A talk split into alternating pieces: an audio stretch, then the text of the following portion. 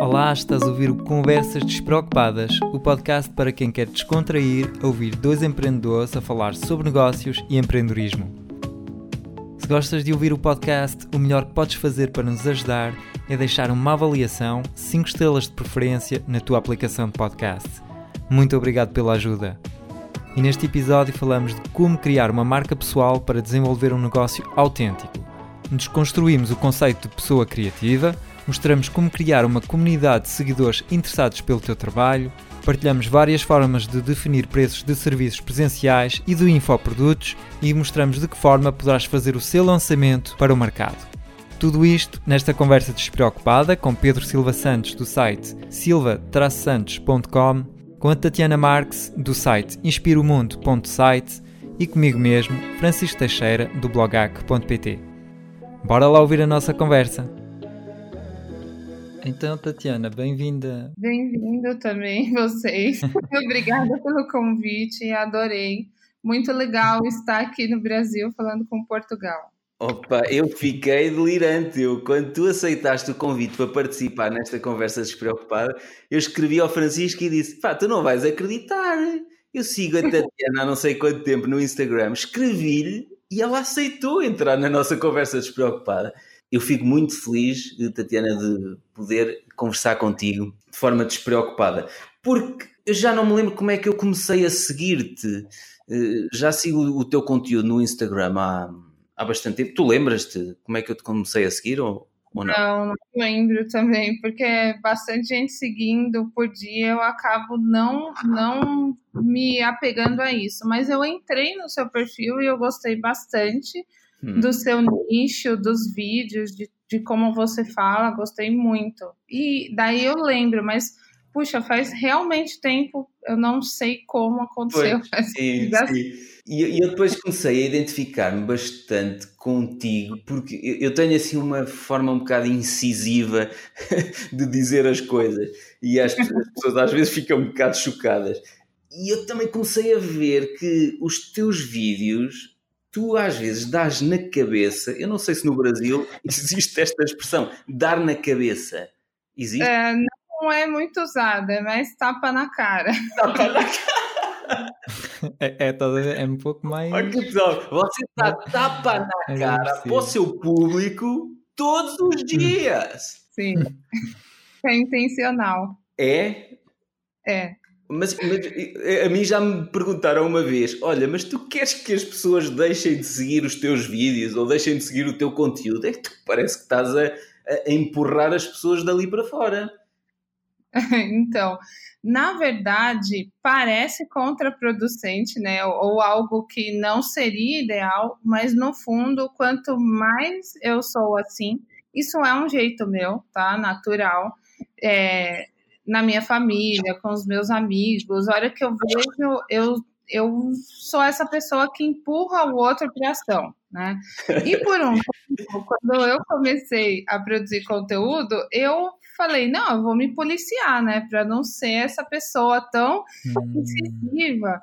Mas, é, ao contrário, quanto mais eu sou, mais eu tenho pessoas que me seguem, mais as pessoas são fiéis e mais lidam como fã com o meu trabalho. Olha, mas é muito curioso falar nisso, porque eu, eu, eu lembro-me que talvez há, não sei, em 2017, eu, eu acho que em 2017 eu já te seguia, não me lembro, mas os teus primeiros vídeos eu acho que não eram tão autênticos, de facto. Eu, eu acho que tu tinhas um conteúdo muito interessante Uh, mas acho que tinhas mais edição, mais. Acho que estavas mais preocupada. Não sei se estou a dizer isto e se estou a ferir o teu coração, mas. Uh, não. É, Pode falar, não tem problema nenhum. Tu estás a dizer isso e eu sinto mesmo isso, que é, no início os teus vídeos uh, eram, tinham conteúdo muito, muito valioso, mas acho que não eram tão às vezes parecia que te controlavas para dizer as coisas. E agora não, nestes vídeos, nos teus vídeos diários, tu és completamente descontrolada a dizer as coisas. É, é, são vários fatores que eu observo. Um deles é que foi muito difícil eu tomar realmente a iniciativa de gravar vídeos por questões de vergonha, hum. tá? Medo de, de, de reprovação, qualquer outra coisa assim, de crítica. Eu também falo, eu sempre falo nos meus vídeos e eu ajudo muito, né, a, o meu público com isso. Uhum. Eu morria de vergonha do meu tom de voz, ele é mole, eu falo mole, né? Eu até tive que me policiar. Então, eu ficava morrendo de, de medo de ter uma crítica assim. Então, existe o fato de você, na verdade, ser um bom comunicador ao vivo, mas quando você vai gravar vídeo, você está olhando para o nada e vem aquele, aquele nervoso. Então, o que, que eu fazia?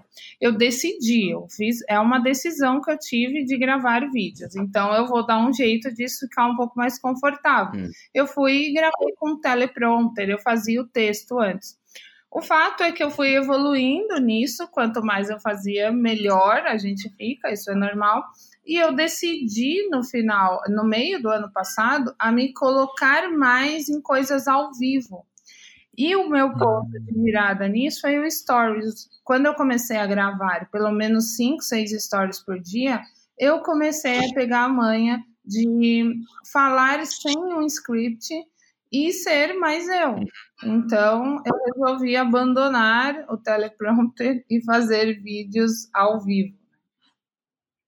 E, uh, gostava de perguntar como é que tu uh, ultrapassaste essa fase de onde tinhas vergonha, onde tinhas medo de, de filmar.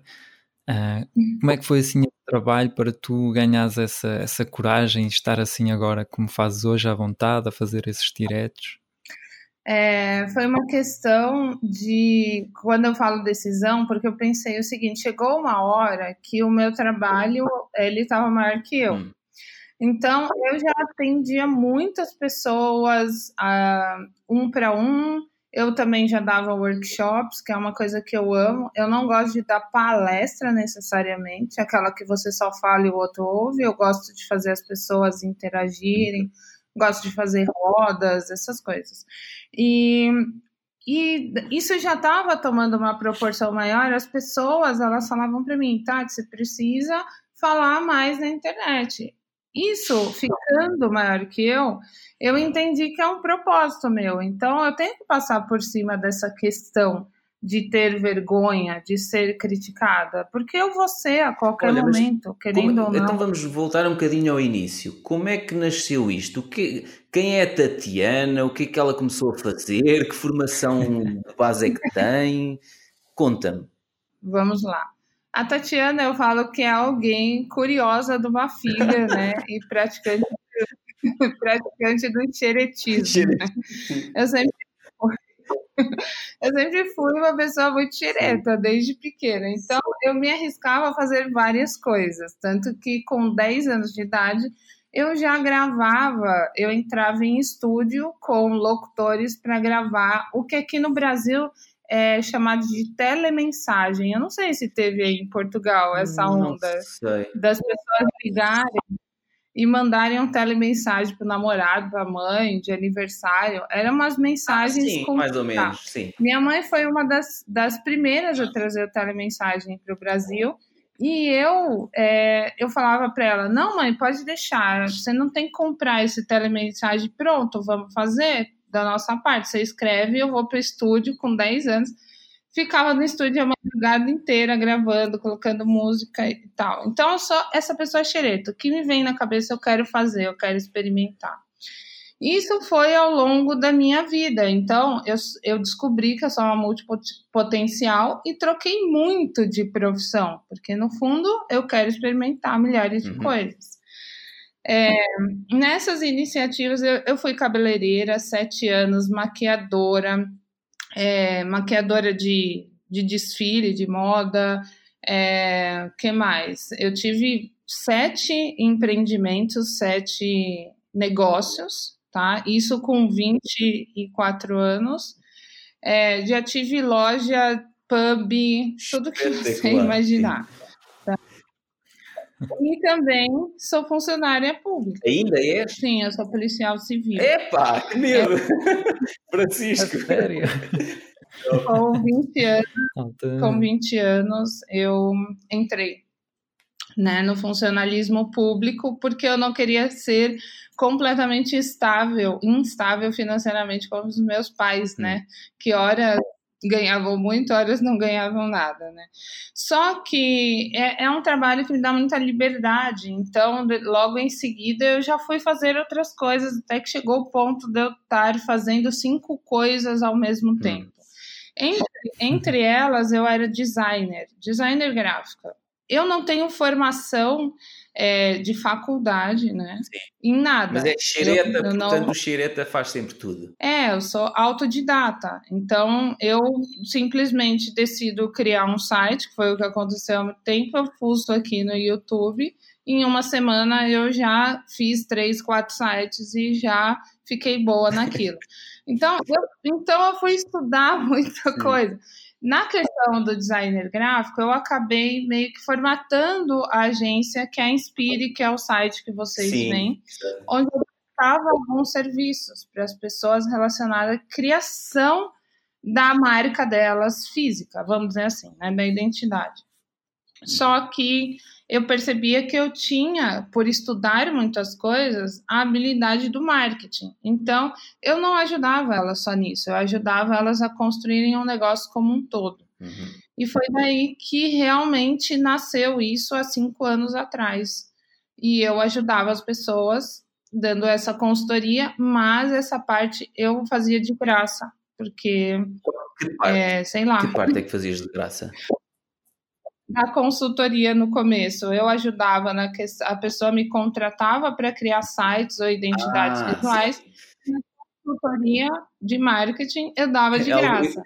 É o problema de muitas agências de comunicação é esse, que é nem é tanto agências de comunicação, alguns criativos uh, fazem a parte criativa e depois o resto eles são tão apaixonados por aquilo que não se importam de falar e, e dar consultoria daquilo gratuitamente. Exatamente. Isso é bonito, mas não põe pão na mesa. Não, não, mas como eu já tinha um lado que me dava, Sim. né, a rentabilidade, eu, eu não me sentia qualificada para cobrar em relação àquilo. No momento, no primeiro momento, que não demorou muito, seis meses foram, no primeiro momento que eu me senti, sabe, no, eu me sentia à vontade de dizer que eu dava consultoria de marketing, porque eu tinha aplicado em mim, gerado resultado, eu comecei a cobrar. Eu comecei a cobrar e fiz a transição em um ano e meio. Ou seja, completamente. apesar de não teres um curso superior, sentiste que tinhas ganho alguma autoridade perante o mercado por causa dos resultados que, entretanto, tinhas conseguido para os teus clientes. Isso. É isso? Isso. E comigo mesmo. mesmo. Então, eh, uhum. por isso, ok, é que eu não, não percebia, e se calhar quem está a ouvir esta conversa despreocupada, se calhar não, não, não percebia, mas como é que tu te decidiste focar num nicho que é marca pessoal e num subnicho nos criativos? Ah, porque muita gente, às vezes, quando começa um negócio ou começa um serviço de consultoria, quer prestar um serviço para todo o mundo. Ah, não é assim que, que funciona, certo? Não, não. Isso é, na verdade, é uma escolha péssima, né? É, com certeza, porque não dá, né? Para você falar com todo mundo. Existe até algumas marcas que a gente consegue fazer isso, mas eu decidi é, trabalhar neste ramo porque eu fui uma artista. Eu dançava na noite, né? Como é, eu fazia striptease burlesco, igual Dita Von Teese, Natasha, Martini. E também era modelo alternativa do site Suicide Girls. Então fazia tudo isso paralelamente. E por entender, quando eu fui ser a Marilyn Cox, que é a dançarina burlesca, eu tive que me formatar muito como marca e eu consegui entender esse mercado de branding, de construção de marca, que não era uma coisa que nem se falava aqui, tá? Que isso daí já faz seis anos. É, e eu consegui entender, porque eu era um mercado pouco explorado, já com umas seis, sete meninas que já estavam grandes aqui no Brasil, e eu falei, eu vou, eu vou entrar e ser mais uma? Não, não quero. Então eu fui intuitivamente é, construir um personagem que fosse interessante, que não tivesse aqui no Brasil e que eu pudesse me destacar.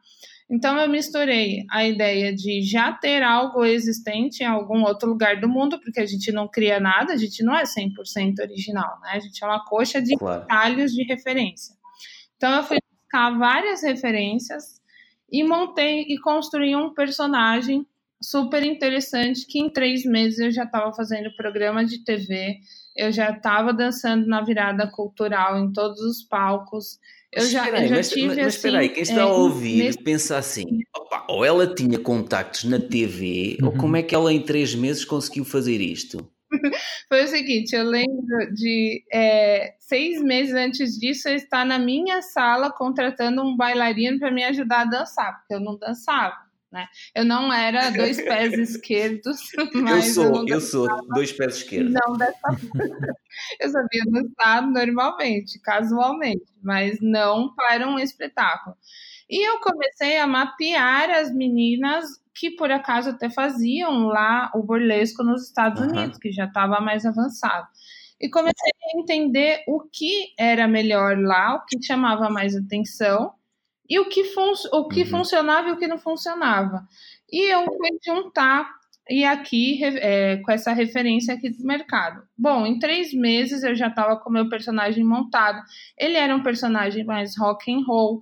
Eu fui atrás de um cara para fazer uma taça de acrílico, um cara que faz sala de jantar daqueles, daquelas mesas que, Hum. do design Sarien, sabe? Eu misturei a ideia do conceito da sala de jantar com a taça em acrílico para eu criar a minha taça, que ninguém tinha aqui. Gastei uma nota na época e investi nisso, de ser diferente. Bom, eu consegui o contato de uma amiga que me colocou num show, num show que eu ganhava 100 reais a hora, era muito barato. Só que neste show eu me lancei de alguma forma. Daí eu fiz vídeo, fiz foto, tudo. Bom, foi o suficiente para eu colocar na internet e vir pessoas atrás de mim.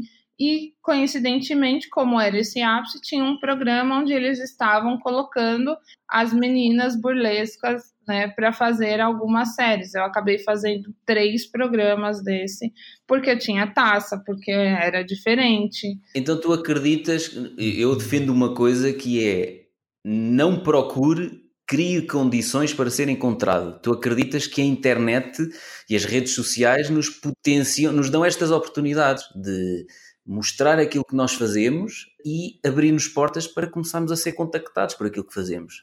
Obviamente, né? Antes, se a gente tinha a oportunidade de, de conhecer um círculo de 50, 100 pessoas, Hum. isso dependia da sua popularidade, né? É, hoje você tem a Mas- oportunidade de conhecer milhões, corremos né? Aquele risco de as pessoas acham que, eh, não sei, já houve pessoas que me disseram, pá, mas hoje em dia é mais fácil, mas é mais fácil para todos. Ou seja, não, não basta apresentar uma porcaria qualquer, não é? Segundo o que tu estás a explicar, tu deste-te ao cuidado de ir estudar determinadas referências, tentar imitar o que elas estavam a fazer de bem, adaptar à tua personalidade, certo? Uhum. É, eu acredito que gente precisa ter estratégia em tudo que a gente faz. Claro, se a concorrência aumenta, então a gente precisa ser muito mais diferente e intencional nas coisas que a gente faz. Mas aqui surge uma, uma pergunta: é que tu falas, por exemplo, muito da- do facto de nós termos de ser autênticos, mas vamos imaginar que eu tenho uma, uma personalidade assim mais ah, calma ou uma pessoa assim mais ah, tímida. Estás condenado. Ah, pois, e como é que eu faço lá está para ser para me destacar, para ser mais original? Acreditas que é na mesma possível eu ter a continuar com a minha personalidade e mesmo assim a destacar-me ou acreditas mesmo que uma pessoa tem que ser original, procurar fazer mudar um pouco quem nós somos ou parecer outra pessoa para, para poder destacarmos na internet? Então, é, é bem legal essa pergunta, que eu acho que é a dúvida de, de muitas pessoas. Quando a gente fala em ser autêntico, para mim, eu acredito que ser Uhum. autêntico é a gente se sentir confortável como a gente é, Ok. tá? Então, Uhum. é, ser autêntico é ser do jeito que você é. Agora, de fato, quando a gente vai se colocar é, como um profissional, imagina um ator, né? A gente fala em construção de personagem, não é uma mentira. É exatamente entender quais os seus potenciais, né? E colocar eles na luz, que eu chamo, né? Ou potencializar aquilo para que aquilo se torne mais interessante e um pouquinho mais caricato para você se destacar no meio de pessoas que, que parece que estão convivendo num churrasco no uhum. dia a dia, uhum. entendeu? É, apesar da gente poder ser uma pessoa humilde, comum e na internet, eu acho que a gente tem que criar um ambiente que seja muito diferente do nosso dia a dia. Você tem que ser espontâneo, tem que ser natural, mas você tem que construir um, uma atmosfera interessante para as pessoas aderirem àquilo, comprarem o seu lifestyle. Mas não de uma maneira forçada, mas é o que eu digo, é intencional, tá? É intencional. Você sabe o que você quer causar. A gente precisa saber a sensação que a gente causa naturalmente no outro e ver se ela está alinhada com a nossa marca e potencializar intencionalmente essa sensação, tá?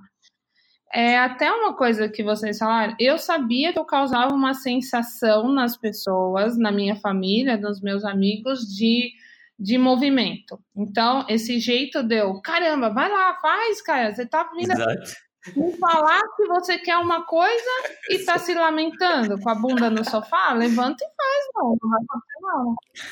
Então, eu sabia que eles ficavam putos ao mesmo tempo, né, ferrados com a vida, mas iam lá e faziam e tinham resultado. Então, essa sensação que é um pouco até dúbia, né, amor e ódio, eu sabia que eu causava. Então, eu resolvi potencializar, porque eu poderia ajudar muita gente que está num estado de inércia. Mas tu tocas aí numa questão muito interessante que é a questão tem que haver uma estratégia, ou seja, não pode ser uma coisa de eu agora quero construir a minha marca e estou à espera que ela resulte daqui a uma semana ou duas. Não é assim? Não, imagina. Mesmo porque se você, quanto mais você tem consciência sobre como você é e quanto mais você assume e aplica isso diariamente, entendendo os resultados que você gera a partir disso, você vai ficando melhor e as pessoas vão entendendo melhor também. Vais afinando o teu caminho. Total. Até você ser entendido, ser percebido como aquela imagem que você quis construir.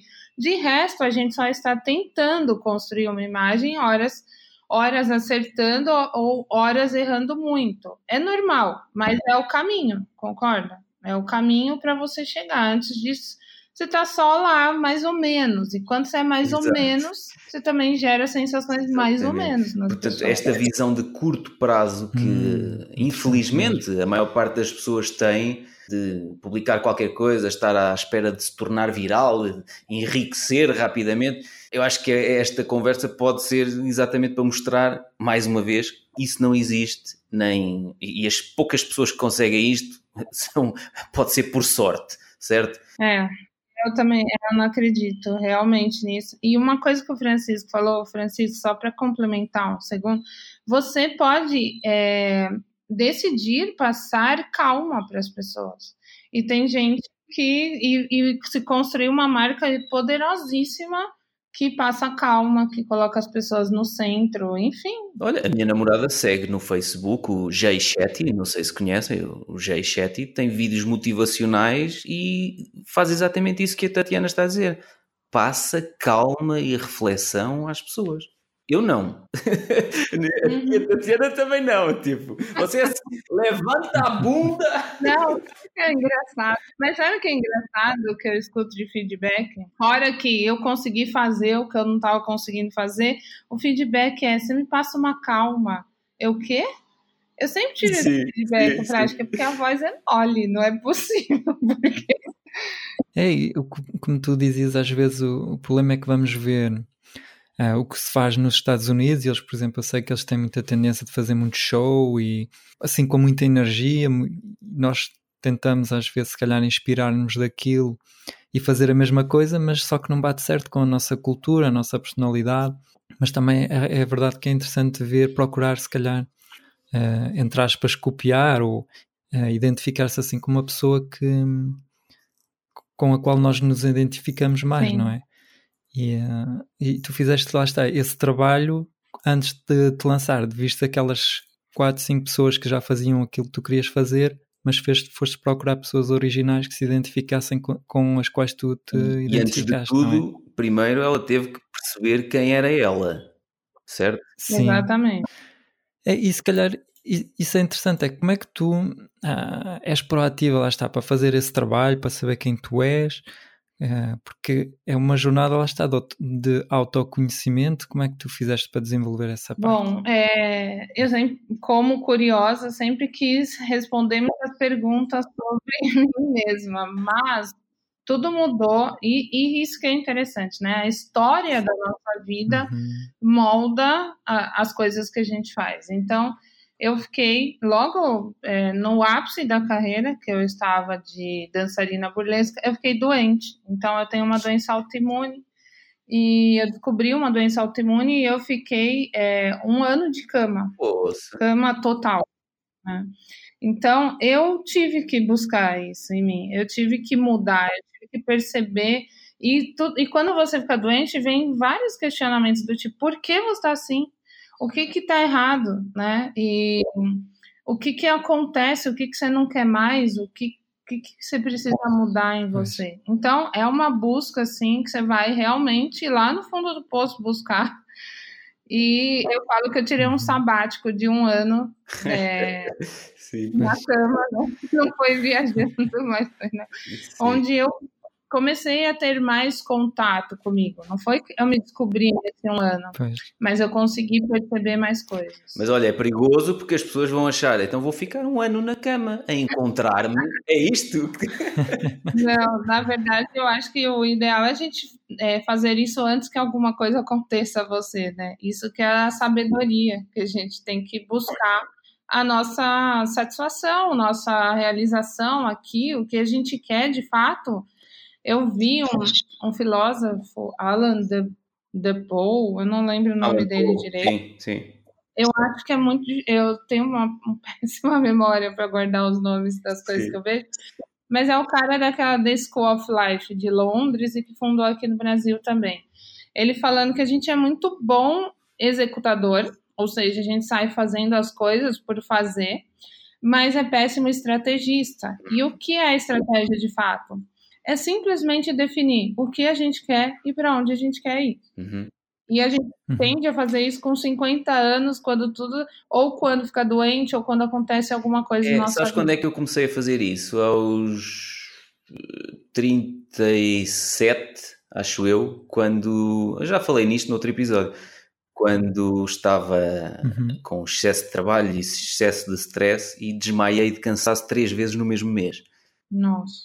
E, e, aquilo que estás a dizer, eu estou-me a identificar muito com isso, porque é, de facto é só quando levamos assim uma chapada forte e o, e o sistema mostra estás a abusar, eh, é que nós pensamos, bem, se calhar vou ter que repensar tudo, repensar a forma como eu faço as coisas, repensar a forma como eu vivo, repensar as relações que eu tenho com as pessoas, eh, repensar inclusivamente que pessoas é que me podem rodear.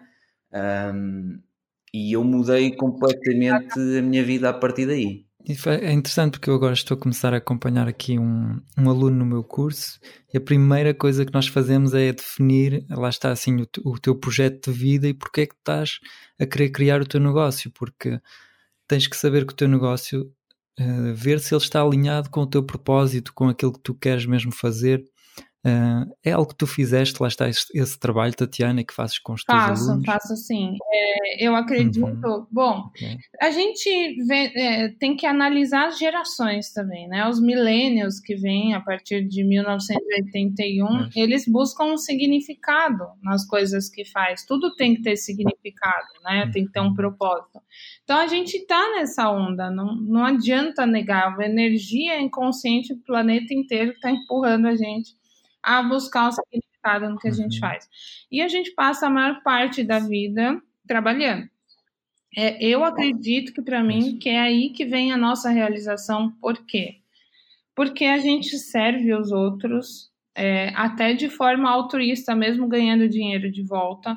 Você entende o seu valor no mundo quando você dar, dá valor ao outro, né? Quando você mostra o, o seu valor para o outro.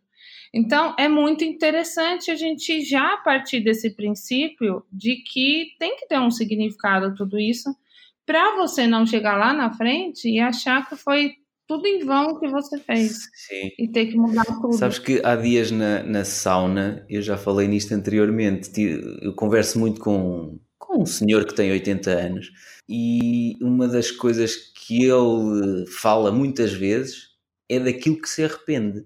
E eu ponho-me a pensar, eu vou fazer 41 anos este ano, e quando chegar aos 80 anos, eu não quero estar a olhar para trás e arrepender-me de não sei quantas coisas. Eu quero sentir que estou o mais próximo possível da pessoa que eu gostaria de ter sido, percebes? Total. E, Deve ser a melhor coisa no, do caso dos criativos, tu, tu que trabalhas muito com criativos, há muitas mentes criativas que se perdem para trabalhos banais só porque se acomodam àquela vida do pronto, tem que ser, é assim, não achas? Sim. Você quer falar alguma coisa, Francisco? É, eu ia dizer, é depois. Um, eu, eu fiz estudos de fotografia, portanto sei, sou, sou um pouco artista. Um, e uh, depois há aquele, aquela coisa que é pá, já temos sorte de poder viver da fotografia, ou já temos sorte de poder viver da nossa arte, portanto há ali um. Não há assim uma vontade de, de desafiar-se, de querer realmente algo muito grande, porque pá, para, para nós, tipo, estou a falar eu como artista, ficamos a pensar, pá, isto já é, já é brutal eu poder viver uh, da fotografia, não é? Tá? Não sei se, se também identificas essas coisas no, nos teus Eu alunos, identifico vários pontos, tá? É, atendendo, eu já atendi uhum. mais de 300 e já perdi a conta criativos. Mas o fato é, primeiro, nem todo mundo se identifica como criativo. Acha que criativo tem a ver com pintar quadros, Exato. fazer música, né? Hum. Eu sou muito criativa e crio aulas, né? crio didáticas, crio essas hum. coisas. Então, é, criativo é resolução de problemas. Mas vamos entender esse ambiente criativo. Eu, eu atribuo que o meu cliente, quando eu falo criativo de alma, é alguém que precisa fazer algo a partir da paixão dele. Uhum. Então, ele vai funcionar como um criador ele entende que ele tem ideias, inspirações e aquilo vai se transformar e vai se materializar num produto ou serviço, uhum. certo? Uhum. Que pode estar dentro da arte ou fora da arte. É, essas pessoas, elas têm dificuldades nas questões de que até o Pedro falou é muito apaixonada pelo que faz e não cobra pelo Exatamente. que faz. Exatamente. É meio aquele lance hum. de vou perder meus poderes, sabe? O cartomante que se cobrar vai perder os poderes. Exato. Então, não tem nada a ver.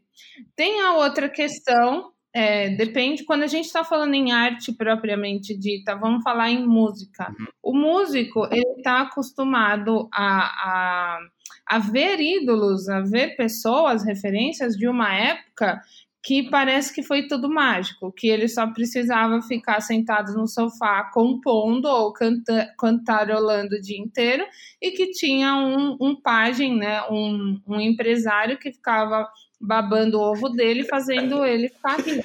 Estás a ver, Francisco, porque que eu adoro a Tatiana? É por causa destes termos que ela usa. eu te amo eles Ana Paula Rossi. Não sei se vocês conhecem, mas era uma atriz da Globo que foi descoberta ali na, no viaduto da Liberdade, estava passando alguém e falou, cara, você é muito linda eu vou promover você, que era assim que as modelos também eram conhecidos. Eu falei. E as pessoas acham que isso vai acontecer. É, síndrome de Ana Paula Arósio. É, tipo, eles ficam assim, cantarolando no bar, achando que vai chegar alguém e falar: Cara, você é muito bom, eu vou colocar um milhão em você. Exato. entendeu? Há 40, há 40 anos atrás podia ser assim, agora não. Então, sabe que eu acho não era exatamente assim. Foi criado um universo que diz que foi assim, mas quantos não ah, deram certo? Quantos sim. não conseguiram isso? Né? É, é giro falar nisso porque eh, eh, se olharmos para o Instagram, eh, para as redes sociais, mas principalmente para o Instagram da maior parte das pessoas, parece que só há felicidade, alegria e coisas fáceis. Sim, exatamente. A gente só coloca que a gente quer. Por isso que eu também bato muito na tecla, vamos ser mais vulneráveis. Isso vai conectar com as pessoas, né? Sim. Não é um lado ruim, a gente pode até falar disso mais para frente. Então, eu identifico essa paixão, não cobra pelo que faz, eu identifico essa coisa de que alguém que tem a capacidade administrativa ou que está mais afim de gerenciar coisas vai cuidar de mim. Então, eu vou continuar sendo criativo. Tem essa máxima também de que criativo ou artista não tem esse outro lado estrategista. E venda, tem dificuldade em falar de é. dinheiro e venda, não é? Só que para mim o fato é, eles não uhum. foram se especializar, eles não estão entendendo como o mundo está funcionando. A internet está aí para facilitar a nossa vida, mas obviamente que a concorrência é maior. Então você, a internet é um lugar muito fértil. Pode dar uma grana absurda, pode te deixar famoso, se é o que as pessoas querem. Isso depende de cada um. Mas você não não é para amador é para quem sabe se especializar, ir atrás, estudar, entender como funcionam as coisas e aplicar dia a dia aquilo, mesmo que, olha, não seja tão prazeroso assim.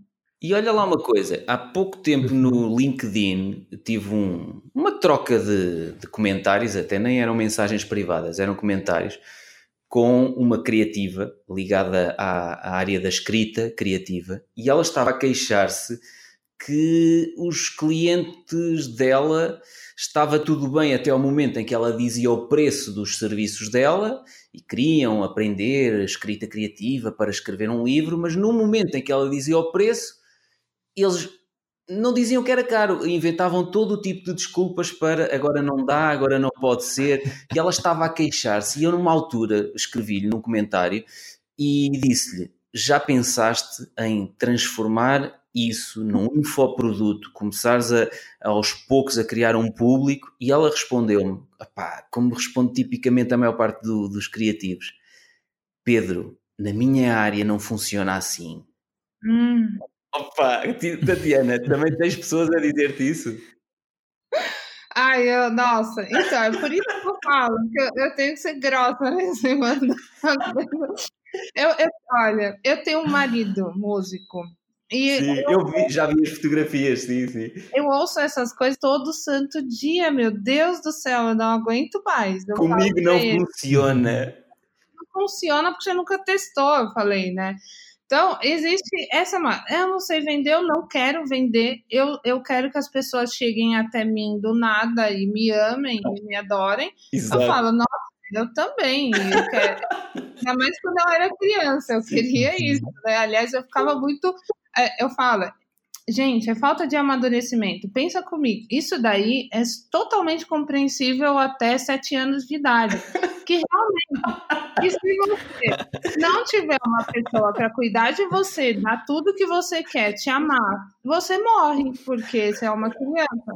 Agora, passou disso, cara, você está vivendo no, sei lá, né, num mundo utópico. Então, presta atenção, amadurece e vai atrás. Eu falo, se você não quer é, lidar com essas questões, talvez esse trabalho não seja tão importante para você. Você já esteja, já tenha se acostumado a viver assim, com escassez, com pouco dinheiro.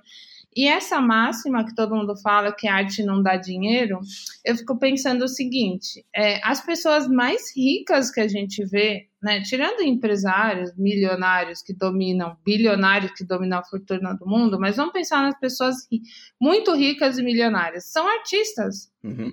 Né? Então, por que que só para eles funciona? Quer dizer, é sorte? Uhum. É um privilégio? Você está se colocando num lugar péssimo, no limbo, você está se vendo com, como uma uhum. pessoa, desculpa falar, mas como um merda. Essa você está se vendo como um merda. Eu não tenho direito a isso, então eu nem vou tentar. Exato. É, é giro tu usares este, estes palavrões, estas palavras feias, porque no teu Instagram tu tens lá pessoas fodas deixam sua marca. é? E nós, nós em Portugal não é muito normal as pessoas usarem assim este tipo de palavrão. Aqui é considerado palavrão ah, é? Também. Ah. Mas eu acredito, né? Aliás, se eu pudesse lutar por algum... É preciso dizer palavrões de vez em quando. É, se eu pudesse lutar por algum projeto de lei, seria esse de acabar com essa com os palavrões, porque de fato é só uma maneira de se expressar com intensidade, né? É, Sim. Eu acho que não é uma ofensa a alguém, na verdade é é um exagero de alguma expressão que, que não existe uma palavra que defina tão bem quanto esse palavrão. Olha, e tu falas em estratégias para vender indiretamente. Eh, o que é que tu queres dizer com isso, vender indiretamente?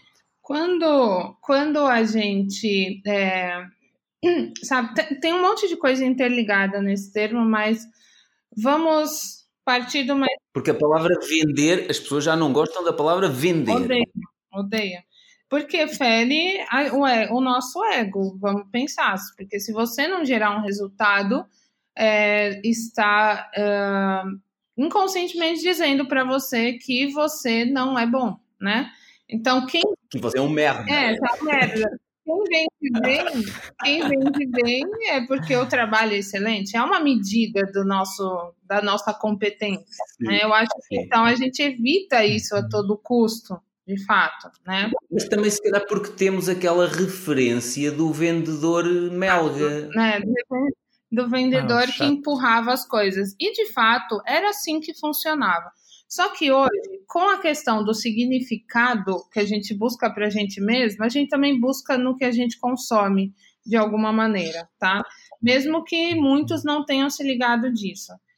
Então, empurrar coisas já não faz sentido para a gente. A gente tem informação sobre as coisas, a gente sabe é, os valores de quem criou aquilo, de quem construiu aquilo, a gente sabe o que ela, aquela pessoa pensa, né? Isso gera uma identificação. Então, partindo deste conceito, quanto mais conteúdo a gente coloca na internet, conteúdo é uma variedade de coisas muito grandes, né? As pessoas acham que conteúdo é só falar, é só criar vídeo. Não. Cada um tem um tipo de conteúdo, mas quanto mais comunicação você coloca, conteúdo que comunica as suas coisas, mais as pessoas se identificam com você, mais você atrai as pessoas certas e mais você vende indiretamente. Mas estás a falar, desculpa, estás a falar de conteúdo gratuito, certo? Sim, claro, tem que, tem que ser assim. A minha, a minha mãe durante muito tempo não percebia isso. Ó oh, filho, tu explicas tudo gratuitamente, como é que vais ganhar dinheiro? Pois é, é muito engraçado, mas quanto mais eu falo, quanto mais você dá e dá gostoso, mais você ganha em troca Sim. alguma coisa. Então, tipo, uhum. o fato de você esconder o jogo, de você não mostrar a sua visão de mundo, faz com que as pessoas analisem você como uma commodity, comparem em relação a preço, certo? Uhum. Quando eu acredito que a gente, como empreendedor, empacota a nossa visão de mundo em forma de serviço ou produto e oferece a alguém que se identifica com isso e que vai comprar a nossa causa, no que a gente acredita, no nosso propósito. É, olha, eu ia te perguntar, onde é que tu, uh, se eu bem percebi, uh, tu, tu, publicas bastante no Instagram, uh, não tens, se, se, se, será que é mesmo assim o caso? Ou não tens medo de estar sempre a criar conteúdo no Instagram e não no teu site? Uh, Porquê é que escolheste assim no Instagram? É, isso até é interessante que eu falo do conteúdo uhum. do, do, terreno próprio e do terreno alugado, né? Aham, sim. É, então, é, é essa a questão. No meu site, eu criei aqueles primeiros conteúdos, que são os vídeos que estão até no YouTube, e eles me geram, eu fiz um SEO, né? E eles me geram visitas orgânicas até hoje, 15 mil visitas por mês. Claro que poderia ser mais se eu colocasse mais conteúdo. O fato é que a gente sabe que o terreno alugado ele tem mais pessoas passando. E hoje eu estou fazendo uma, um, uma estratégia de tráfego pago, onde eu distribuo esse conteúdo para mais pessoas e atraio ele para o YouTube, onde eu tenho o vídeo né, da minha aula ao vivo, e esse vídeo sai do ar depois de 48 horas. Esse vídeo, ele vai para um conteúdo meu privado, que é uma área de membros, onde eu vendo uma comunidade de criativos, enfim, de empreendedores. Então, este conteúdo está lá, de alguma forma, numa área privada, na meu, no meu terreno particular. Mas ele, no terreno particular, ele é pago, tá? Então é, eu optei... no meu caso, no meu, meu site também é assim. Eu optei por fazer isso, uhum. na verdade, tá? Então, quanto mais eu distribuo conteúdo, e isso é claro, e com todos os meus clientes que fizeram realmente o que eu falei, quanto mais conteúdo, mais quanto mais visão de mundo você joga, quanto mais você comunica, mais você vende quando você é, vai, quando você mostra o seu produto ou seu serviço, ele está disponível, mais você vende. Então é isso que eu chamo de venda indireta. Ok. Tu, tu, aqueles vídeos, lá está, tu mostras alguns vídeos dos teus cursos, mas é só assim um enxerto curto para as pessoas terem uma ideia do que é que vão receber, é isso que estás a Não, a eu faço uma estratégia que chama derivação, que vem do Gary Vee. É, você cria um conteúdo grande, né, um conteúdo mais que é a minha aula hum, de sim. duas horas no YouTube, ela é gratuita também, mas só fica 48 horas no ar. Através desse conteúdo, eu derivo trechos, os melhores trechos, e coloco no Instagram. Sim. Assim eu não preciso ficar criando conteúdo. É, como que eu vou dizer? Dias dia, né? Todos Porque daria para eu juntar tudo e criar, né? Numa semana, que sabe? Mas não é. é o meu jeito. O meu melhor jeito é aquele. Ok. E eh, tu tens assim uma equipa que te ajuda a fazer isso tudo? Porque imagino que tipo fazer essas edições do, dos vídeos, cortar aquilo em pedaços. Uh, se tens uma equipe, também gostava de saber há quanto tempo é que começaste. Tá. É, até Uhum. Setem... Não, até novembro do ano passado eu era desde a faxineira do meu negócio até tudo. Eu não tinha ninguém que fazia nada por mim, era tudo eu, tudo eu. Neste ano eu tomei uma decisão de montar, mesmo que seja é, muito modestamente, uma equipe, porque eu percebi que é o seguinte: eu sou o estratégico, o cérebro do meu negócio. Ele acaba se tornando o tamanho que eu posso uhum. ser. E ele já estava ali. Uhum, exatamente. Então, hoje eu tenho sim o meu irmão, que ele é sócio na comunidade e ele cuida de tráfego pago e também me ajuda estrategicamente, que é uma habilidade muito complicada de aprender e que exige muitas horas em cima, porque o tráfego pago ele funciona bem à base de análise Uau. de dados. Então você tem que analisar na hora. Então eu optei por ter ele, foi maravilhoso. E hoje eu tenho a Isa, que ela faz edição de vídeo para mim e mais algumas coisas operacionais. E cada vez mais eu estou delegando coisas operacionais e ficando mais com estratégia. É, é engraçado falar nisso porque eu, eu, eu, também comecei assim lentamente. No início era eu que fazia tudo, depois em 2000 e já nem sei, 17, um, contratei uma pessoa que é quem faz a gestão das redes sociais, tudo, das marcas todas, uh, e este ano contratei, porque eu já não conseguia fazer a edição de vídeos sozinho, contratei uma pessoa só para fazer a edição de vídeo. E aquilo que tu estás a dizer, uhum. Tatiana, eh, eu sinto o mesmo, que é, eu agora estou livre só para falar para a câmara e só para pensar na estratégia e neste funil de como é que eu vou montar a estratégia toda, desde divulgar as, uh, as coisas maiores, os vídeos mais pequenos, até levar as pessoas a subscrever uh, o meu canal. E de facto, estando Sim. sozinho, a determinada altura nós não conseguimos crescer mais e eu senti isso também. É, e, e é muito bacana quando você chega nesse, né, você bate nessa parede e você tem que pensar o seguinte, porque a gente sempre fica falando, poxa, mas eu vou pagar alguém, sei lá, hoje eu pago, a, a Isa já tá ganhando mil reais, vamos supor. Aí eu falo, puxa, mil reais, daí você... Só que o tanto é, que você perde não tendo isso, é muito tu, maior. Tu consegues, com o trabalho de mil reais, com o trabalho de mil reais da ISA, tu consegues fazer mais 3, 4, 5 mil ou mais. Bem mais, na verdade, eu consegui fazer 15 mil a mais. Entendeu? Então, é, eu ainda tenho muita questão operacional, porque como uh, as coisas saem muito da minha cabeça, a criação de tudo, então eu crio a aula, eu já vou lá e faço o próprio slide, tem as questões de design Sim. que eu sou muito boa em criar essa identidade, essas imagens, e ela ainda está aprendendo é, em relação a isso. Eu não delego a comunicação para ninguém, porque é ela que vai tornar o meu negócio diferencial. Então, as legendas, as copywritings, tudo isso também é uma questão operacional, mas claro que tem estratégia. E leva muitas horas para fazer, né? Então... Olha, e Tu dizes mil reais, é para quanto tempo de trabalho? Ela trabalha aqui? Uh, quanto tempo para ti? Por é, mês, mais então, a gente não, não calculou exatamente. Queres começar a prestar serviço à Tatiana? Ela trabalha. Estou a ver, estou a avaliar os preços, porque se calhar contrato já alguém. Eu, eu nem sei no que eu me baseei. Na verdade, eu acredito, eu acredito que é o volume que eu dei para ela e eu quero dar muito mais para ela de volume. E, e nos lançamentos, dependendo de como ela se comportar, eu quero também dar uma porcentagem, porque assim você faz.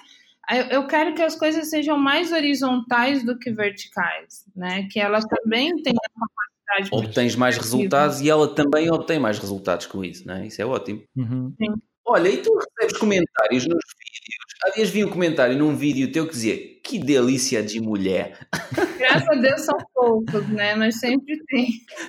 Sempre tem os, os, como que a gente chama aqui no Brasil, de macho escroto. macho hum. escroto.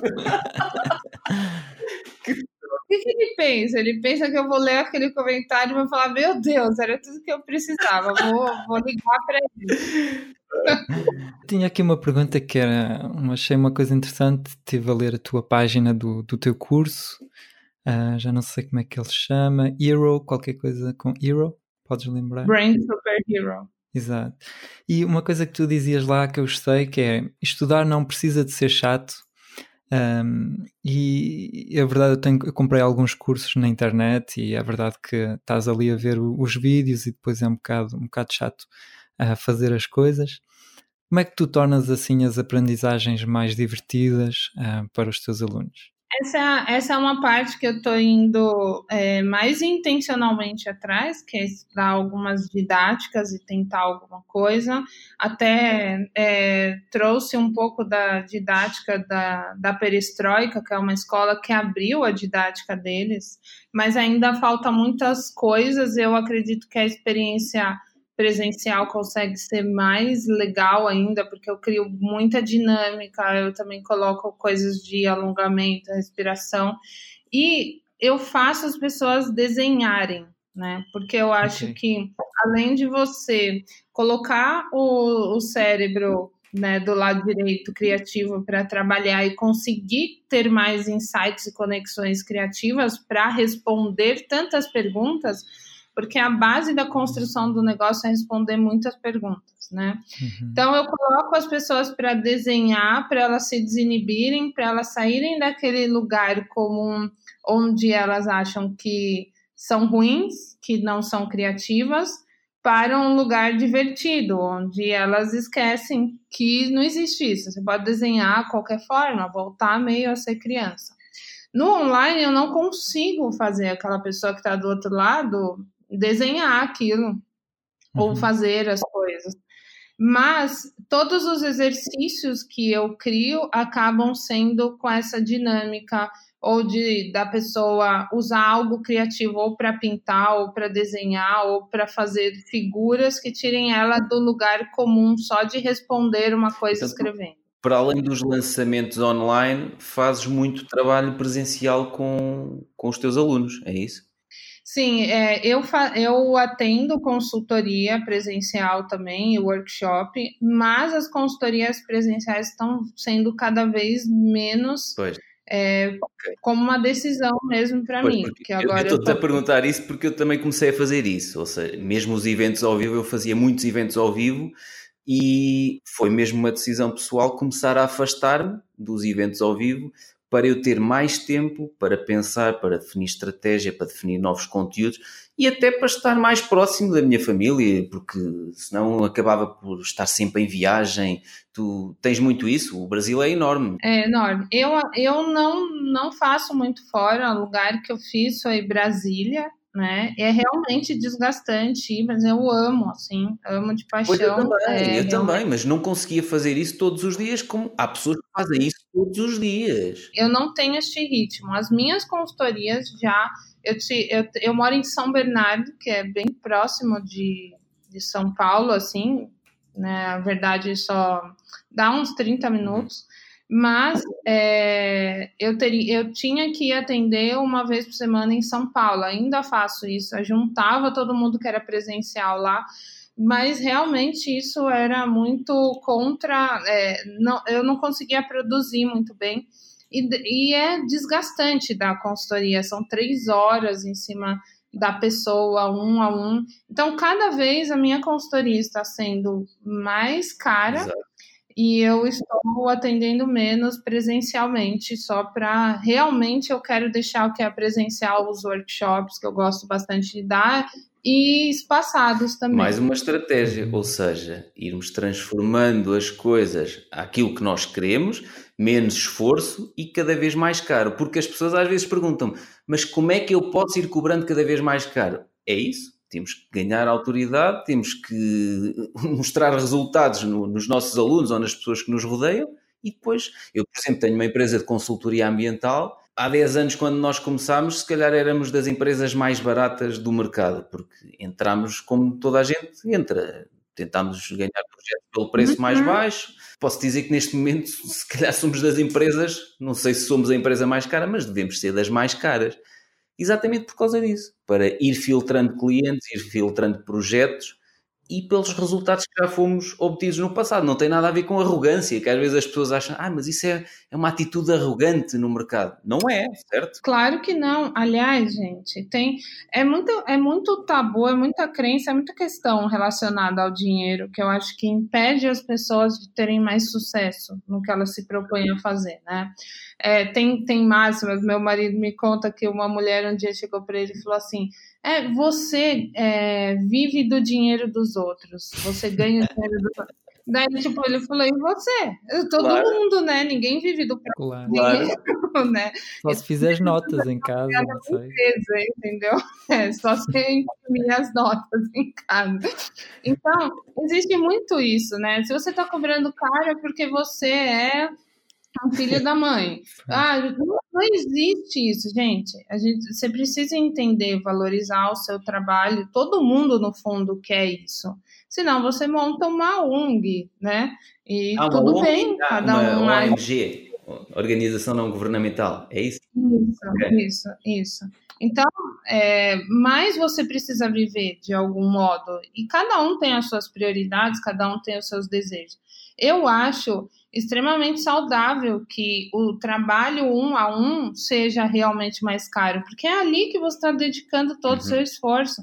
Você dá o máximo. Pô, eu sei o que eu entrego, não é questão só de claro. resultado, mas é um suporte claro. absurdo. É, são várias horas de dedicação para a pessoa. Por que não custar o que deveria custar, o que é justo, né? Eu consigo me dedicar mais Olha, ainda. no online, tu no Brasil eh, é, é, um sucesso. O, o 6 em 7 o, do Érico Rocha, o, o, faturar 100 mil euros em 7 dias com lançamentos online, que segue aquela fórmula, a fórmula uhum. do lançamento do Jeff Walker. Tu segues mais ou menos o, esquema do, do Jeff Walker que o Érico adaptou e que está a representar no Brasil? Como é que segues os lançamentos online? Então, como ele foi a pessoa que chegou aqui, né, em terras tupiniquins, é, trazendo o, a fórmula de lançamento, tudo que hoje é lançamento acaba se misturando a essa uhum. ideia, né? Mas de fato, não, necessariamente não. Tem vários tipos de, de lançamentos, né, que é passado na fórmula, e com certeza quem faz lançamento acaba é, bebendo um pouco ali da fonte. Mas eu não digo que sigo aquilo de fato aquela parte dos congressos, ou eu não faço mais lançamentos com semanas, é, semana de workshop antes, vídeo 1, vídeo 2, CPL, eu não sigo esse padrão. O meu, o meu lançamento é diferente, ele foi adaptado, é um outro tipo de lançamento. Então, já tem vários autores com lançamento perpétuo, recorrente, com outros nomes, né? E a gente vai moldando várias estruturas, na verdade, para ter os lançamentos ideais. Hoje eu trabalho com lançamento, que é a minha comunidade, que bebe sim um pouco da fonte do Jeff Walker e do, uhum. do Érico, mas não é completamente. Okay. É pois porque eu, eu, também sigo o mesmo esquema. Um, oh, oh, Francisco, nós depois vamos pôr nas notas o livro A Arte de Começar, do Jeff Walker. Um, é engraçado que o Jeff Walker eu também o sigo nas redes sociais, mas ele não é tão bom a produzir conteúdo quanto o Érico, ou tu, por exemplo. O Jeff Walker, uhum. neste momento, até foi o pai, não é? Que criou aquela fórmula de lançamento, mas acho que ele, em termos de produção de conteúdo, não é, esteticamente, não é muito atrativo. Eu não sei se, Tatiana, se segues o Jeff Walker nas redes sociais. Não sigo. Pronto, não sigas, não porque, porque é um bocado enfadonho, a sério. Eh, não, mas é um bocado triste, porque o livro dele é muito bom. E eu vou te falar a real que eu não seguia hum. nem o Érico, uhum. porque eu não hum. gostava. E, e, é uma coisa que eu não tenho pudor nenhum em, em dizer, mas eu não gostava. É, a fórmula, não gostei do jeito que ele deu fórmula, ah, fizeste não, não me adaptei. Fizeste porém, agora, sim. Ah. É, porém, agora ele está com uma linha de conteúdos onde eu acredito que é verdade, é, na verdade disso, que é justamente colocar a visão de mundo dele. Ele está com um podcast interessantíssimo e ele me conquistou com isso. Pois, pois. Porque agora eu estou entendendo como ele pensa. Antes ele me parecia um produto criado, sabe? Muito. Uh, muito é, excessivamente estratégico, vamos dizer assim.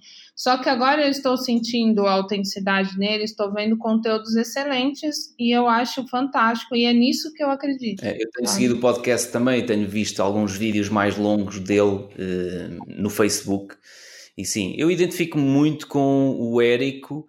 Eh, um bocado eh, os, os, vídeos, a forma como eu comecei a editar os vídeos quadrados com legenda foi inspirado nele, porque uhum. ele explicava, uhum. pronto, não foi a primeira pessoa a explicar isto, mas foi a primeira pessoa que eu ouvia explicar porque é que ele falando em português tinha legendas em português nos vídeos, que era que as pessoas não ligavam o som quando estavam no, no telemóvel, no celular, e portanto se tivessem o vídeo com legendas tinha muito mais em, engajamento, não é? Como vocês dizem. Sim, funciona sim, exatamente. Funciona muito melhor no Stories, assim. E, e, muito daquilo que eu faço hum, foi, foi inspirado no, no Eric, mas eu nunca fiz o, o curso dele, a fórmula de lançamento. Mas tu acho que tinhas um vídeo em que falavas da fábula dos, do 6 em 7. Uhum. Queres falar sobre isso Sim. ou evita ou mudamos de assunto? Não, não, vamos. Não tenho nada contra isso. Na verdade, eu não tenho com, nada contra o 6 em 7. O que acontece é assim. É muito interessante que é óbvio que o produto dele foi criado em cima disso, e isso é o que todo mundo fala. Mas de fato não faz sentido. O que eu quis, o que eu quero mostrar é que não faz sentido. Hum a pessoa buscar um 6 em 7 sem antes buscar o porquê ela quer um 6 em 7. O que, que vai trazer isso Francisco, ela, né? Tatiana, desculpa. O 6 em 7 é faturar 6 dígitos, 100 mil dólares ou 100 mil euros, 100 mil reais em 7 dias. Para quem Exatamente. não está familiarizado com o que é um 6 em 7. É, fazes bem explicar, porque eu. E daí, o que aconteceu é que é o seguinte: antes o Érico, ele não fazia essa, esses vídeos, hum. né? Ele. Hum. Ele criava outros conteúdos, mas eram muitos conteúdos que davam a entender que o 6 em 7 podia ser feito por qualquer pessoa, a qualquer momento, de qualquer jeito, certo? É muito perigoso. É, e agora ele começou a, a, detalhar isso, por isso que ele me reconquistou, vamos dizer assim. Mas o fato é que para você fazer 6 em 7, não se faz da primeira vez. Uhum. Você precisa entender, não é da, do dia para a noite. O carrinho abre em sete dias, mas há toda uma preparação antes de sete dias que pode levar dois anos, entendeu?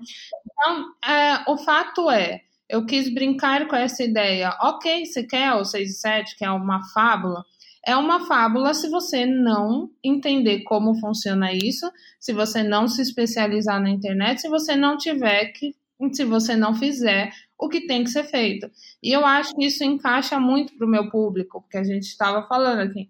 São pessoas que querem que as coisas aconteçam do nada. Porque eu no início questionava-me, quando comecei a ver os primeiros vídeos do Érico, eh, eu questionava-me, mas espera aí, ele faz aqui um evento anualmente, entrega prémios a quem já fez 100 mil uh, reais em 7 dias.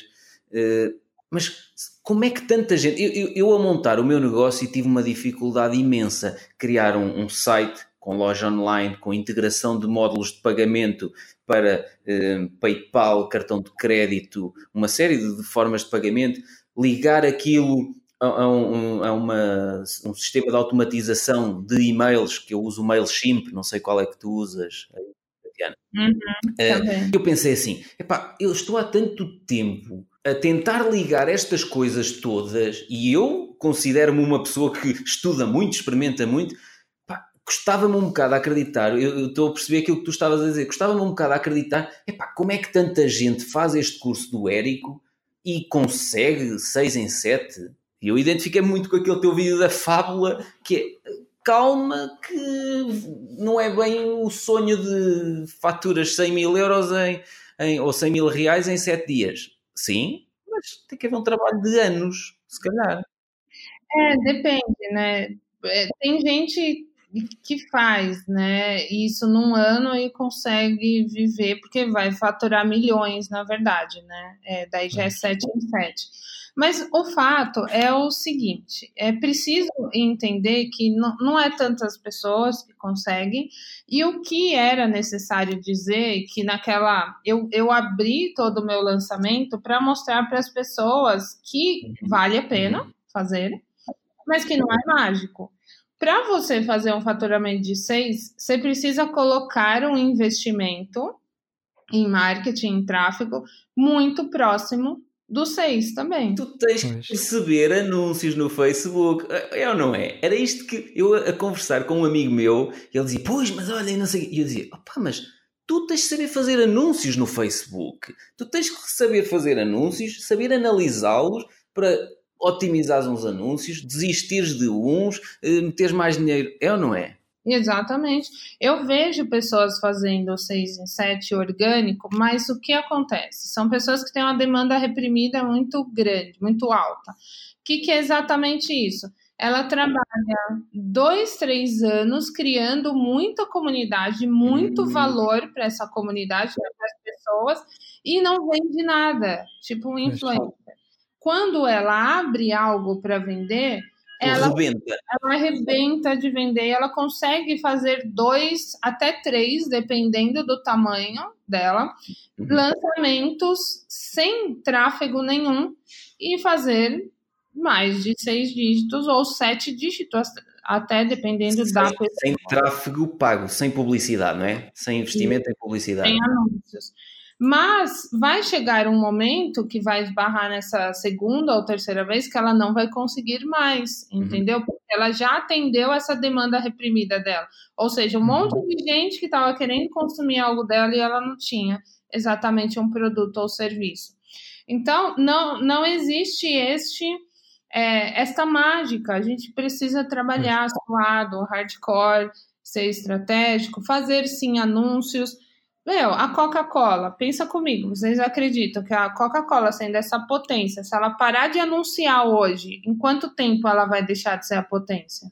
Uhum. É rápido. Sim. É rápido.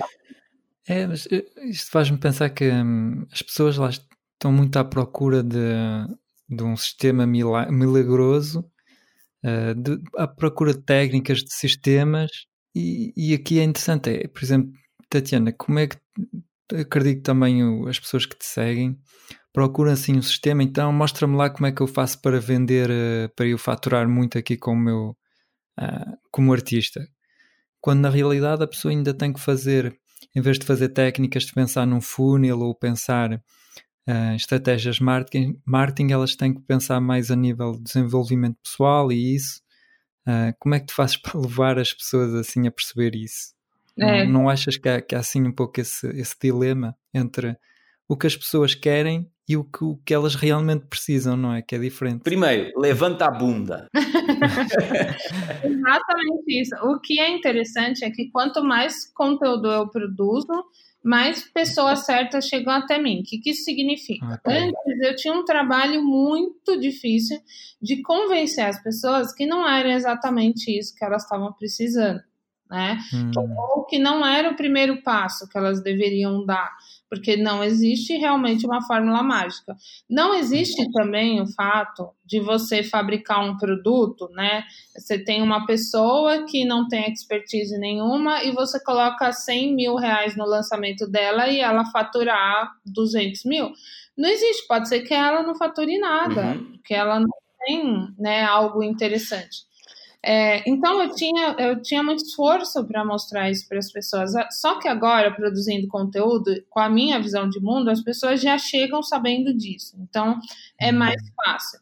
Mas ainda existe esse trabalho, sim. As pessoas têm um preconceito enorme em anunciar, como se elas tivessem, sei lá, eu não consigo entender isso, sabe?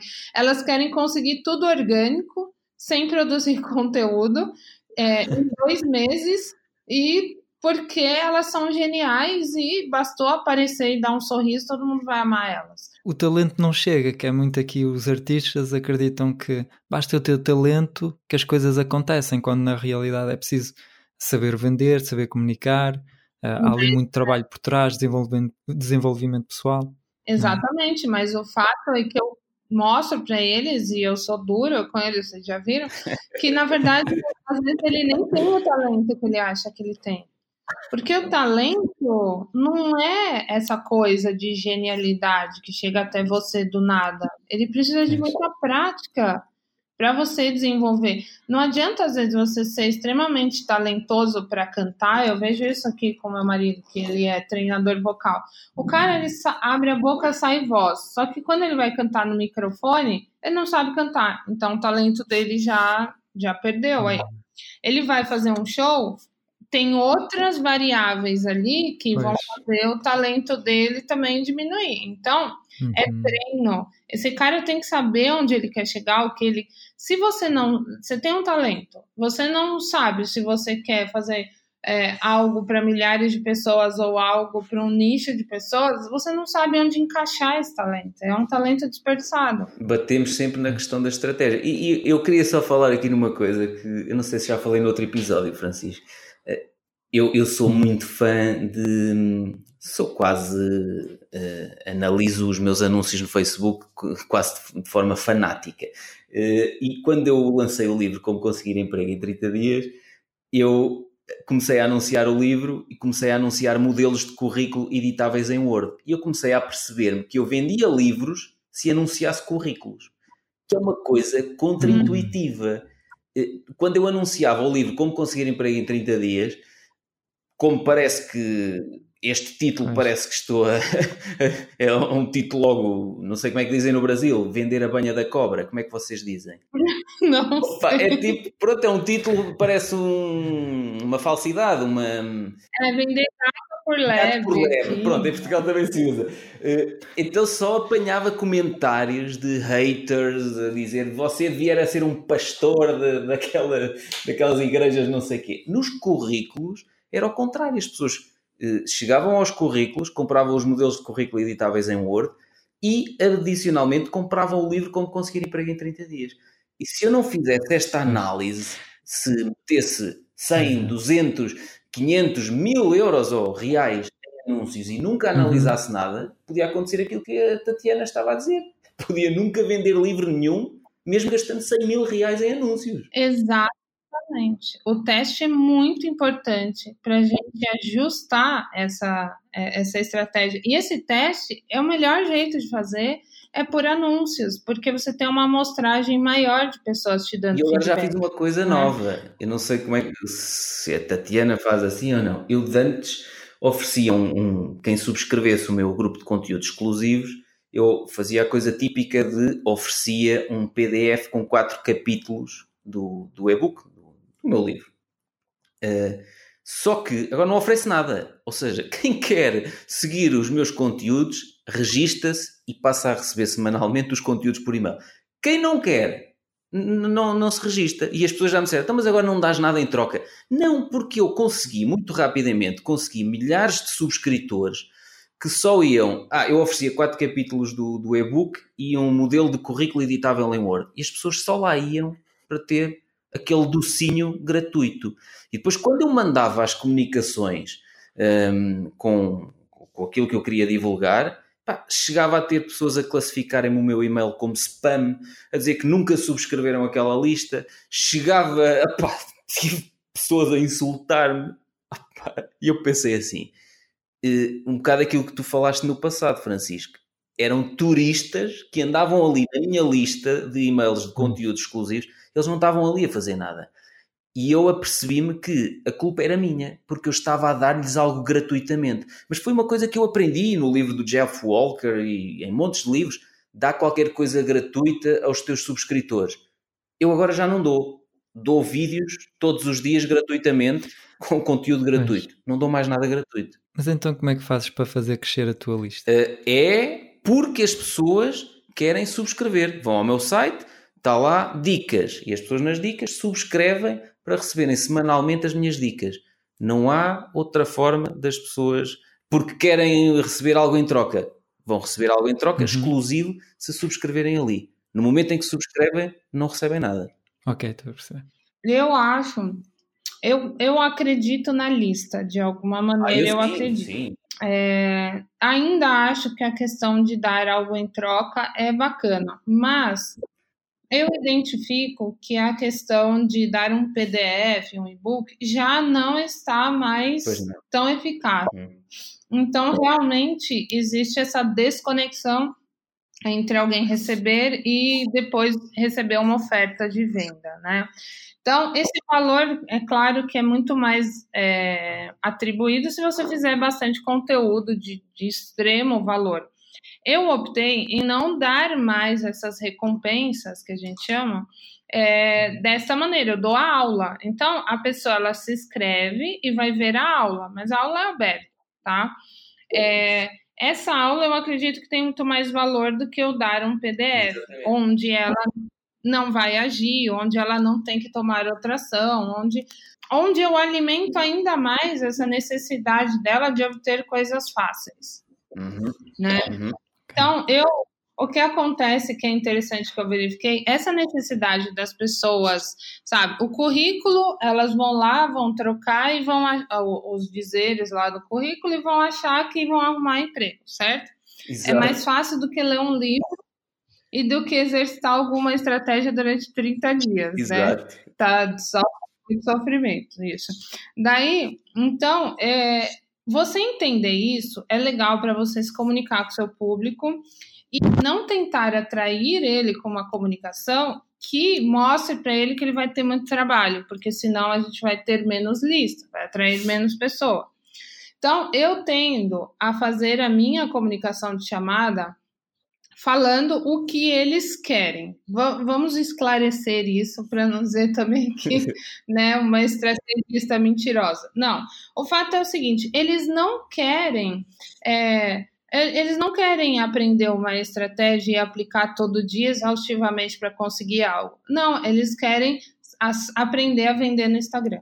Entendeu? Muito eles querem o emprego em 30 dias. Ah, é como você, como você conquistar muitos seguidores no Instagram. Então, a minha chamada pode ser essa. Só que quando eles chegam na aula, eu falo para eles: vocês caíram numa cilada, porque ó, não existe fórmula. Ah, vocês querem? Eu vou ensinar para vocês como ganhar seguidores no Instagram. Vocês vão ter que fazer esse caminho aqui, esse, esse, esse, esse, esse, essa etapa, essa etapa, e é isso. E vão ter que ralar ralar o bucho no tanque, entendeu? Não vão conseguir. Então eu falo, vocês foram atraídos por isso, mas vocês estão muito enganados. Então, por isso que faz parte dessa minha estratégia de ser enfática, de, de falar para eles, de me comunicar dessa maneira, porque eu quero colocar eles num lugar, eu quero que eles entendam que eles estão sendo escapistas. E basicamente geral. tu aí estás a empurrar para fora, não é? Aqueles que querem o fácil, que querem o caminho mais fácil. Exatamente, eu falo, se você não quiser, então sai da aula. Se você e quando eu também é aula de venda, porque é uma a cada dois meses, né? O resto é tudo de graça mesmo. Quando é aula de venda, eu falo: se você não quiser escutar, se você é muito mimimi, muito frágilzinho para escutar os cursos de venda, então sai já, que você poupa meu tempo. E essas aulas que tu fazes, que é um webinário, como é que fazes? Então? Eu faço no YouTube, é aula ao vivo. Ah. É. Okay. E ela, ela, tem uma coisa gira, oh Francisco, espera aí, ela tem uma coisa gira num vídeo para levar as pessoas a inscrever-se, que ela diz assim: se você não é bobo nem é nada, não vai perder essa aula, é só se inscrever. Opa, isto é giríssimo, porque senão, se as pessoas não se inscreverem, são o quê? Bobos. Pois é. E é uma linguagem minha, habitual, entendeu? Então eu só potencializei de, de qualquer forma isso. Olha, uma coisa excelente que eu gostei muito no, no teu Instagram é que tu fazes aquelas mentorias em direto, aquelas chamadas em que tu vais mesmo responder às perguntas uh, das pessoas. Uh, e achei mesmo altamente porque ajuda-te lá está a mostrar às pessoas que te, que te seguem que tu és realmente competente um, gostei mesmo muito, gostava até de fazer algo de, de parecido. Uh, mas queria, queria te perguntar como é que tu fazes para fazer a chamada tecnicamente com, com os teus seguidores, para eles poderem poderes ver a imagem daquela pessoa em direto? Uh, como assim, exatamente? Como eu faço a chamada? Se, por exemplo, alguém que tem um seguidor teu que tem uma pergunta, ele envia-te o vídeo, ah, como é que funciona? E depois não. tu respondes? É, uma live. Eu faço a live no Instagram. Sim. Daí okay. eu falo, quem quiser compartilhar comigo a tela, vai mandar um uhum. eu quero e eu vou lá, né, e compartilho a live e a pessoa divide a tela comigo. É na hora ali, eu não sei quem vai vir, não tá sei bem. que negócio e tá que bem. pergunta vai vir para mim. Então, é um desafio, uhum. né? Mas eu me coloquei porque eu acredito, pô, já tô há cinco anos, já atendi tanta gente, já e, e, eu quero parecer o mais é, verdadeiro e transparente possível. Se chegar num ponto de alguém me perguntar algo que eu não sei, eu vou falar que eu não sei. E olha uma coisa, já que queres ser tão transparente, eh, eu vi eh, recentemente num story teu no Instagram, já tinha visto no, no, no, no teu Twitter, um, ehm, sobre, não sei se queres falar sobre isto ou não, sobre uma questão da doença do silicone. Foi por isso que tu estiveste um ano de cama? Sim, sim. Estás confortável sim, para falar isso. sobre isso? Sim, absolutamente. É bem importante, aliás. O que é isso da, da doença do silicone? Então, a doença do silicone é quando a, a mulher, ou enfim, tem mulheres trans também, né? Homens trans, que colocaram quando alguém se submete a algum fator externo, que no caso desse é o silicone, mas poderia ser a vacina da febre amarela, por exemplo, que tem o mesmo componente também. E ela começa, ela desenvolve de fato uma doença autoimune ou sintomas de doença autoimune, porque o corpo rejeitou aquele corpo estranho e está combatendo ele num processo de autoimunidade, ele combatendo aquilo o tempo inteiro e causando então, estás a falar, por exemplo, doença. Em, em implantes mamários com silicone? Isso, isso. Mas isso é uma coisa até muito. já é normal, já no Brasil e Portugal há muita gente que tem implantes mamários. Exatamente. O que acontece na minha visão, né, e que também estão pesquisando bastante, é que teve uma febre há o uns 20, 10, 20 anos atrás. Então a gente está vendo as complicações agora, né, deste, desse corpo estranho no nosso corpo, que foi colocado em massa pelas pessoas. O Brasil, se não me engano, é o segundo país, né, com maior número de, de é, implantes mamários, Estados Unidos em primeiro. Nos Estados Unidos já existe um grupo no Face com quase 90 mil mulheres e no Brasil 14 mil mulheres, que por acaso é de uma amiga minha que, que criou, que fundou esse grupo, relatando problemas né, de saúde após o implante mamário né, de silicone. Então, só que é um, é um fator muito complicado, porque é uma doença muito nova, é, não se tem pesquisas exaustivas suficiente em relação a isso, os médicos não conhecem essa doença e as mulheres sofrem demais para ter o diagnóstico e muitas nem têm. Já, mas, já... mas quais é que são os sintomas? Bom, tem mais de 50 sintomas, tá? Mas desde fraqueza hum. muscular, de fadiga, é, é um cansaço absurdo, né? que não parece que caiu uma bigorna na sua cabeça, é horrível. É, daí tem... associam, as pessoas associam isso a outra coisa qualquer, tipo cansaço, dia a dia. Pois é, é um conjunto de sintomas que se tem em qualquer outra doença autoimune. Porque como ele trabalha no sistema imunológico, ele pode produzir esses vários sintomas que um lupus dá também, que a esclerose múltipla dá, então, é, que a doença celíaca dá, tudo isso. Então, é muito difícil realmente diagnosticar, porque são sintomas muito variados e muito desconexos. Então, é, a principal investigação é começar a entender, é, é, é começar a buscar doenças autoimunes.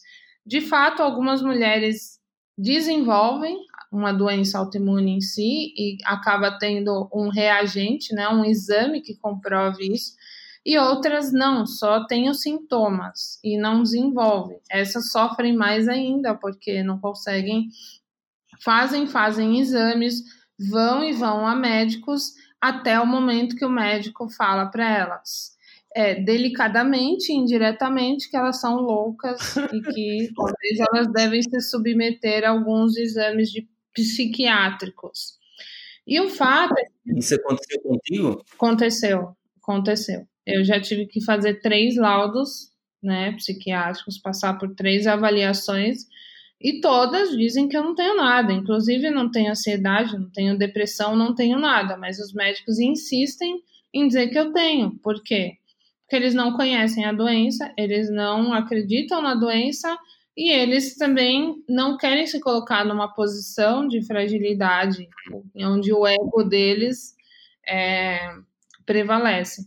Então, Inclusive, eu tive um diagnóstico de um psiquiatra dizendo que, no fundo, eu tenho um problema é, é, emocional causado pelo próprio médico, pela essa autoridade do médico. Então, é um erro médico, vamos dizer assim, né? Eu fui tratada durante muitos anos com altas doses de imunossupressor e, e corticoide, que afetou demais a minha saúde no estado geral, na verdade piorou.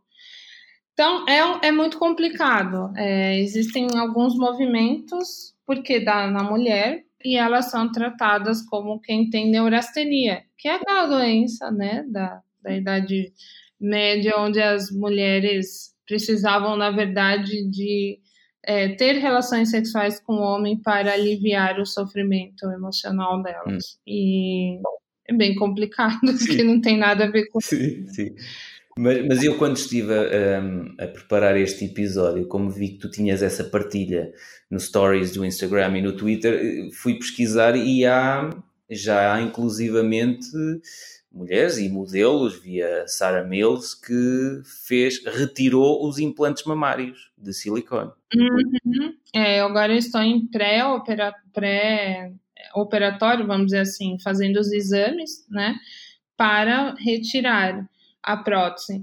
O, o problema que incide aí é, são vários. A própria Sara, a história dela é muito parecida com a minha. Ela foi em vários médicos, nenhum médico hum. Né, acreditou nisso. E também, como mulheres tatuadas têm preconceito, os médicos falam que poderia ser a tatuagem, outros falam que a tatuagem não causaria hum. isso.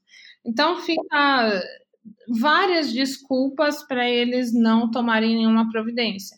E quando você é diagnosticado com a doença de silicone, igual eu fui, no Hospital São Paulo, que é um hospital de referência né, do, estado, do, do estado de São Paulo, eu perdi todos os meus benefícios, porque não existe essa doença catalogada. E foi mais ou menos o que eu ouvi do médico: eu não tenho nada para fazer por você, se vira, entendeu? Então, é realmente um problema. E as mulheres têm que ir atrás de cirurgiões que consigam fazer essa cirurgia, que é complicadíssima, porque tem que tirar o bloco inteiro do silicone com a pele sem.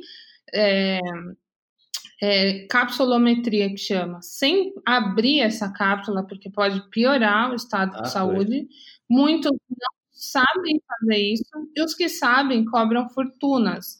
Então, a mulher pode estar muito doente e ter que arcar com 25 mil reais, 20 mil reais para tirar a prótese, porque o plano não cobre, o governo não uhum. cobre. Mas, mas eu acho, eu acho quer dizer, a palavra não é curioso, mas acho nobre esta coisa que tu disseste no, nesse story, que ias partilhar a tua história, apesar das pessoas olharem e dizerem assim, mas o que é que isto tem a ver com aquilo que ela faz? Tu queres mostrar, pois. ou seja, tu aproveitas a comunidade que tens à tua volta para eh, partilhar também estas coisas erradas, estas coisas que estão a acontecer contigo. Sim, eu acredito que é o seguinte, eu, eu acho que tem tudo a ver, né? Porque a minha marca, ela tá em torno Exato. da minha pessoa. Todas as coisas que eu construo e que eu consigo estar em torno da minha figura, persona, da minha persona. Então, tudo que diz respeito à minha vida e eu quero trazer para dar uma, uma linguagem e enriquecer a questão de empreender, que na verdade o que eu falo é isso, é empreender né? É como você empreender no digital. Mas tudo que eu puder trazer da minha experiência, da minha história, que vai enriquecer o processo, eu vou trazer. De fato, nem todo mundo que é meu público tem o silicone, mas o que é legal que eu quero contar nessa história é o quanto a gente pode ficar doente também por excesso de trabalho. Eu, eu atribuo muito um gatilho, eu trabalho demais. É muito fácil para mim deixar a minha vida de lado e, e me meter as caras no trabalho e achar que isso é normal e não cuidar da minha saúde, assim como você teve o estresse, assim como muito tem burnout. Então, o fato é como a gente gerencia todas essas partes da nossa vida para poder empreender melhor, para poder ter essa, essa vida significativa, esse trabalho significativo que a gente tem.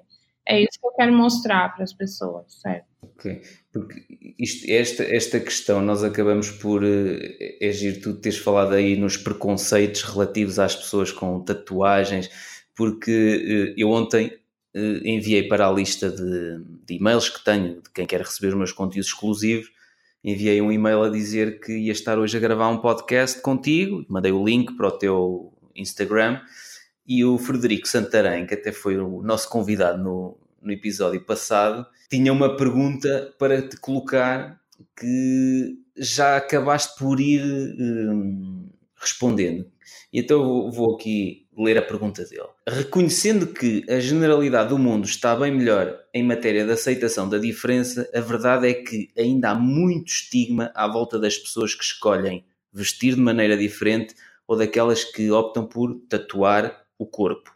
Ou qualquer outra pessoa que tenha piercings, como é que a Tatiana fez para vingar num mundo ainda caracterizado pelo preconceito? Como é que ela conseguiu dar os primeiros passos na criação da sua marca pessoal e fazer os preconceituosos aceitar a sua diferença? Tu já foste respondendo a algumas destas coisas, mas no Brasil ainda há muito esse preconceito também das pessoas com o corpo todo tatuado.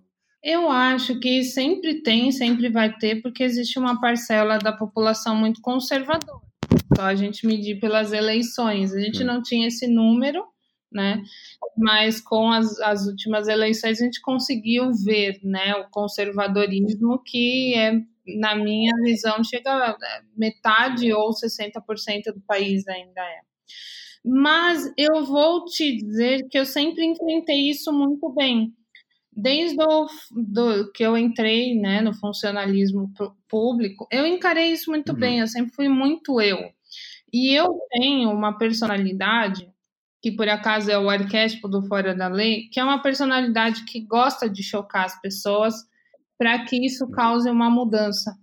na mentalidade delas, para que isso também mude de alguma forma o mundo. O, o fato que as estruturas que não cabem mais elas precisam ser derrubadas, certo? É giro falar nisso porque os meus pais sempre me disseram que eu não ia conseguir arranjar emprego com este aspecto, com o cabelo assim. e eu identifico muito com isso que tu estás a dizer. O meu chefe um dia virou para mim, né, meu chefe do funcionalismo, você não tem medo assim que você tá fazendo um monte de tatuagem um dia que você precisar do emprego e você não conseguir? Eu falei, mas eu não vou procurar emprego, eu vou criar o meu emprego. Ok.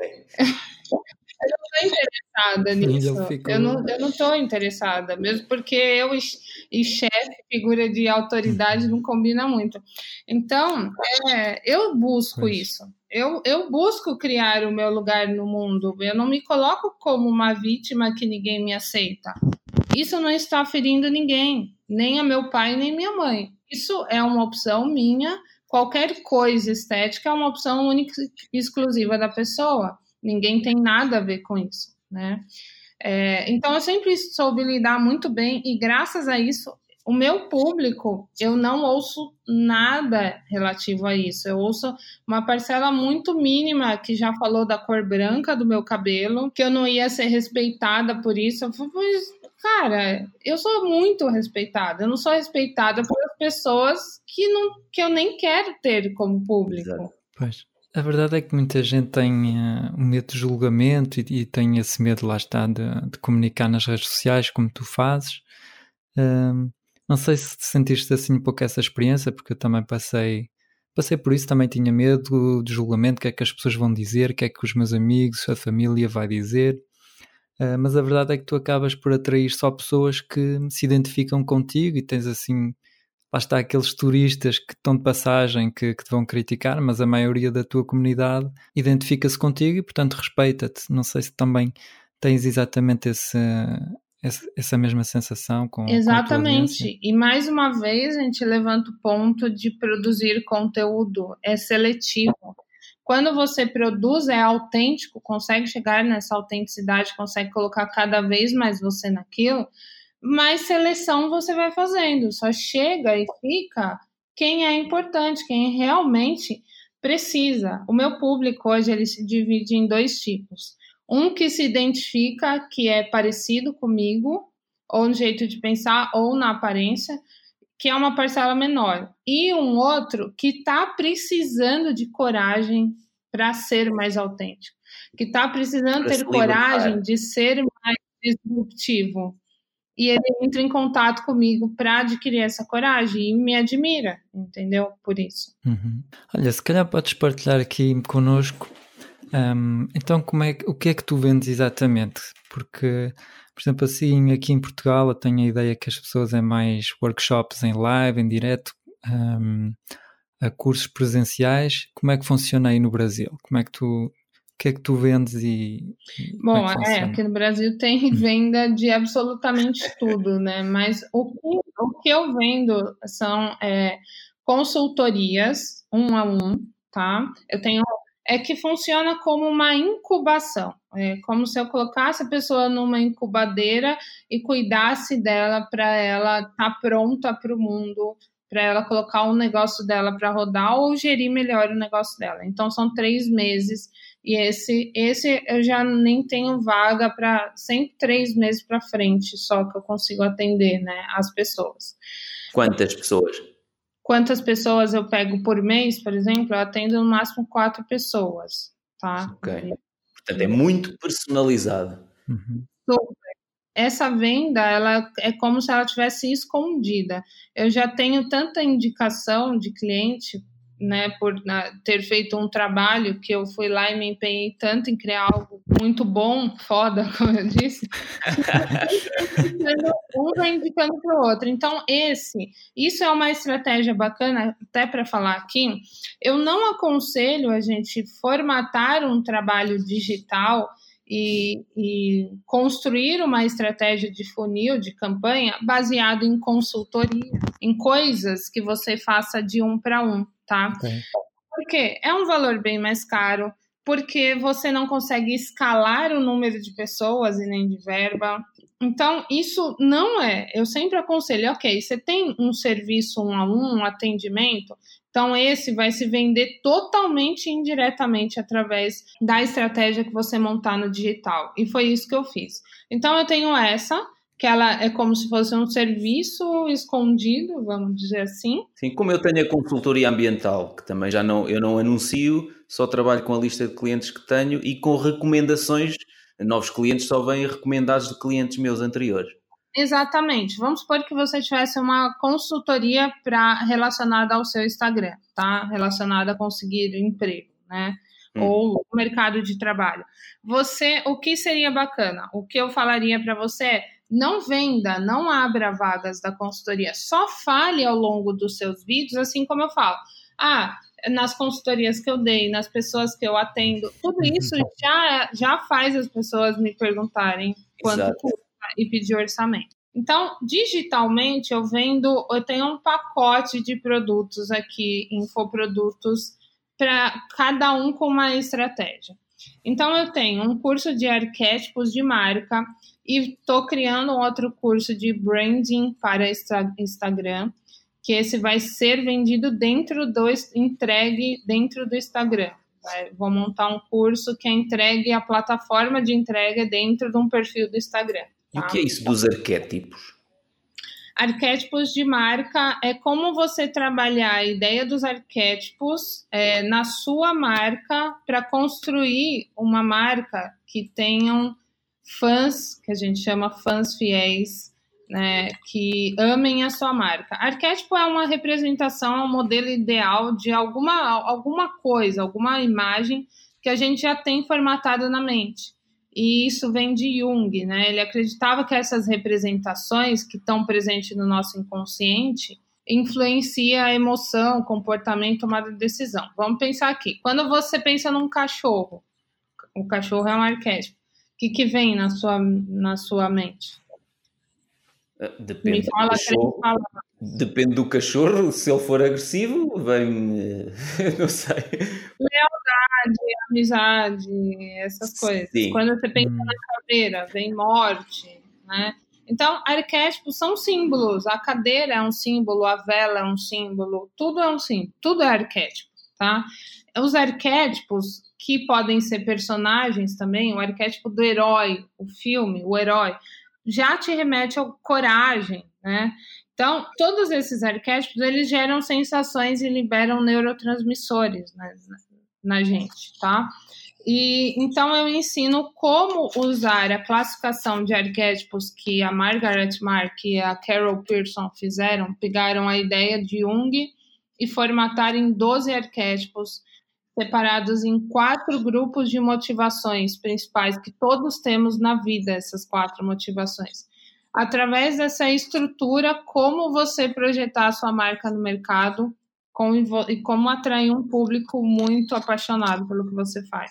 Cada um de nós tem que definir o nosso arquétipo, o que é que pretendemos? Tem, tem um arquétipo dominante. A gente tem os 12 arquétipos em nós, mas a gente tem um dominante, que é a razão, a motivação a necessidade que a gente tem de suprir no mundo e é através desse arquétipo que a gente expressa a nossa personalidade. É uma personalidade o arquétipo na gente. O arquétipo é aquilo que nos faz andar neste mundo, a razão por que estamos aqui. A motivação que faz você levantar a bunda da cadeira, okay, que eu falo. Okay. Tá? É, vou te dar um exemplo. A gente tem a, a quatro grupos. Um é de pertença, então, a, a motivação dessa, desse grupo de arquétipos é pertencer a um grupo, é, é que eles serem populares, pessoas que pertencem a um, grupo definido de pessoas, eles querem muito pertencer, tá? É, tem também o de maestria e risco, que é um grupo que está aqui para se tornar mestre, correr riscos cada vez ter mais coragem de correr riscos e cada vez se tornar mais mestre no que faz. Tem o de independência e realização, que é o grupo que busca a individuação, busca ser único no mundo, entender a sua personalidade única no meio de tantas pessoas. E tem o grupo, o outro grupo, falei, ah, de controle e segurança, que são pessoas que buscam estabilidade, controlar as coisas, manter as coisas como são. Então, a gente tem em cada grupo três arquétipos que formatam 12 arquétipos e você pode trabalhar com essa classificação para construir sua marca e atingir as pessoas inconscientemente. E tu ajudas as pessoas a definir qual é o seu arquétipo e trabalhas depois a partir daí em função disso, é isso? Sim, o marketing em cima, o marketing a comunicação em cima do arquétipo dominante dela. E é fantástico. A Nike trabalha arquétipo, a Coca-Cola, a Havaianas, todas as marcas grandes que a gente conhece trabalham muito bem o arquétipo de marca. Ou seja, deles. batemos outra vez na questão, não há nada que resulte a curto prazo, é preciso muita avaliação e muita estratégia. Exatamente. Mesmo você tendo aquele arquétipo dominante, não é fácil você usar intencionalmente. E não é fácil porque a gente tende a ficar se perguntando: será que isso funciona? Né? A gente tende a se comparar e querer ser igual a alguém que já fez sucesso, e às vezes aquela pessoa não é o seu arquétipo, não é a sua personalidade, não vai encaixar, certo? Certo. Então, o arquétipo é uma ferramenta também de autoconhecimento, muito interessante, porque ela é uma parte da psicanálise, assim como as 16 personalidades, tudo isso. Então, através do arquétipo, você consegue se conhecer melhor, isso que é bem Tu aprendeste isso tudo como autodidata? Sim. Isso é que é fenomenal. A partir disso fiz vários cursos livres, né? Mas nada de formação realmente. Daí, o uhum. curso livre eu tenho, assim, que eu não consigo nem te dar a lista do, do negócio, que é bizarro. Eu, só, eu amo conhecimento e fazer muitos e muitos Sabes que eu durante muitos anos eu sempre gastei muito dinheiro em cursos, em formações, em palestras uh, e, e, a minha mãe, eu uso sempre o exemplo da minha mãe porque ela na altura dava-me dava na cabeça e dizia, ó oh filho, tu gastas tanto dinheiro nestas coisas e eu dizia-lhe, ó oh mãe, eu com o conhecimento que adquiro eu vou receber muito mais do que aquilo que eu estou a gastar. Eu, eu concordo plenamente com isso. Com certeza. E quanto mais conhecimento você adquire de, de áreas complementares, mais informação única você tem, preciosa, passada de uma maneira diferente para as pessoas. Eu acredito piamente assim que a psicologia é uma coisa muito importante para quem trabalha o marketing. Você precisa entender o comportamento das pessoas e isso reflete na sua autopercepção, o seu comportamento, né, em relação às outras pessoas também, para colocar produtos e serviços melhores, que resolvam mais problemas e que vendam mais também. Né? E, e, e eu sinto, por exemplo, eu, eu, comecei a tocar guitarra elétrica com, aos 13 anos. Uh, aos, a partir dos 15 anos eu sempre andei a dar concertos, depois comecei, só comecei a cantar lá para os 27, 28 anos, tive aulas de canto e toda esta formação dos concertos que eu dei, a formação musical, primeiro, os concertos ajudaram muito uh, à presença em palco e à minha forma despreocupada e, e, que as pessoas acham que é, ai, tu tens uma facilidade muito grande de falar uh, em palco. Opa, pois, porque eu se calhar desde os 15 anos que eu andava a tocar guitarra elétrica em palco. Exatamente. E, e, durante muitos anos eu estive fechado em estúdio a gravar músicas e este, eu vi como é que o produtor gravava e editava. Isso facilitou-me imenso quando eu comecei a gravar vídeos, a editar o som dos vídeos, porque a maior parte de, das pessoas até aprende a gravar vídeos e a editar, mas muita gente o som fica horrível. E eu, por exemplo, toda a facilidade que eu tenho em editar som vem de, durante muitos anos, eu sempre ouvi muita música, sempre toquei eh, ao vivo, fui a, a estúdio muitas vezes e, e, eu tenho, acabamos por ganhar uma sensibilidade diferente se tivermos formação em várias áreas diferentes. Eu, eu sou engenheiro florestal de formação, mas nada do que eu faço atualmente está diretamente ligado à engenharia florestal. Mas todas estas uhum. coisas relacionadas, o ter aprendido música, ter tocado, ter aprendido a cantar, ter ido para estúdio, ter aprendido engenharia. A engenharia ajudou-me a quê? Muito nesta experimentação que as pessoas fazem, o teste AB, que é testar anúncios, testar estratégias. Uhum. Isso veio muito da minha formação em, em, engenharia e, portanto, acho que aquilo que a Tatiana acabou de dizer é a formação em áreas diferentes acaba por ser, se calhar, o maior ativo que nós vamos ganhando e, se calhar, o melhor investimento que nós podemos fazer ao longo da nossa vida, certo? Exatamente. Eles chamam de construir uma personalidade forte. Uma personalidade forte é que aguenta qualquer tranco, que se vira em qualquer coisa e que, que tem tantas habilidades que sabe lidar com as mudanças que estão tão rápidas no mundo.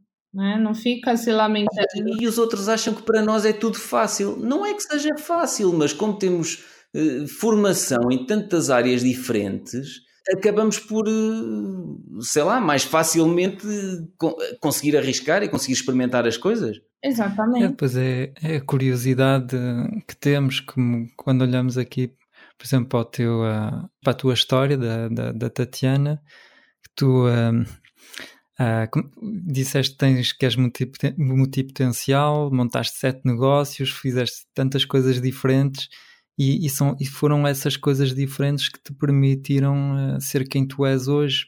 Portanto, tiras sempre vantagem de, das tuas experiências e da tua curiosidade, que é, que é mesmo interessante. Se calhar aqueles, aqueles artistas que, pronto, eu só gosto de música, ou eu aqui pensando na, nos meus colegas fotógrafos, pá, que só gostam de fotografias, mas não estão interessados uh, nas redes sociais, nas vendas, na psicologia, desenvolvimento pessoal, etc. Não têm curiosidade para outras coisas, se calhar é aí que, que eles estão bloqueados e não conseguem, não conseguem avançar. Não é? Portanto, se calhar uma boa dica é ser curioso. E essas pessoas estão tendo cada vez mais dif é, dificuldade de se encaixar no mundo de hoje. Porque pois. ele exige muito mais da gente. É impossível a gente só ter uma uhum. habilidade. Até na nossa vida básica, a gente precisa de. Você vai morar sozinho, você precisa entender de organização, disciplina, você precisa adquirir muitas expertises e muitas soft skills que eu chamo, né, que não são habilidades que você aprende na escola, mas que vão permitir gerenciar uma vida melhor, gerenciar um negócio melhor. Então essas pessoas, na minha visão, não são autogerenciáveis. Elas estão focadas numa coisa muito limitada e, e uma hora vira uma encruzilhada, sabe? Por exemplo, os vida. músicos, eu como lidei com músicos durante muitos anos, eh, eu via que as conversas dos músicos, eles basicamente, a conversa deles era destacar o equipamento de ponta que colocavam em palco, o vocalista canta é, exato. Então o é como os fotógrafos. Temos o melhor vocalista, o nosso baterista deita a casa abaixo. Mas, mas depois a pessoa comum, isto transformado num negócio, a pessoa comum não entende aquilo. Muitos músicos tocam para músicos ouvirem e apreciarem. Compõem músicas para outros uhum. músicos apreciarem. Epá, conheço montes de compositores que fazem músicas e, e gabam-se da técnica toda que está ali implementada naquela música, mas depois o ouvinte comum não percebe aquilo. Pois. Exatamente. É verdade, também na fotografia se fala muito de, de questões técnicas do material.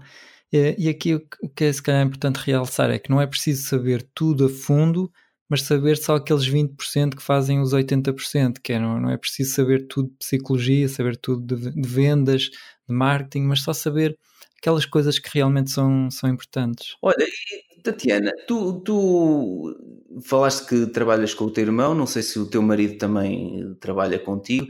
Trabalhar em família é fácil ou é. é que eu já tive um negócio com a minha irmã e com a minha namorada, foi horrível, foi hiper desgastante.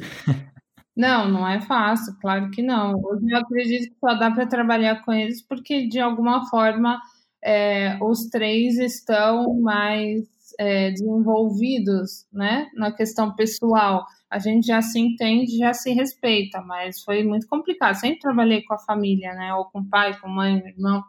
Meu marido, não, ele não trabalha no meu negócio, mas eu trabalho no negócio dele. Né? Eu sou consultora do negócio dele, da banda dele.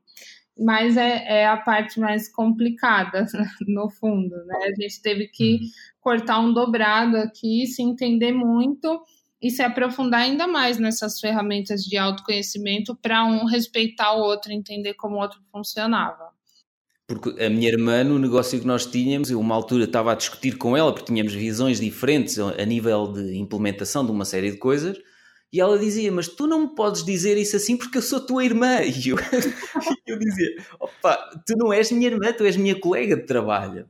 Não, eu acho que o, o que acontece com família é o dia que você entende que não dá para levar questões emocionais ou de fora do trabalho para dentro do trabalho, e justificar isso porque é família, tudo melhora. Uhum.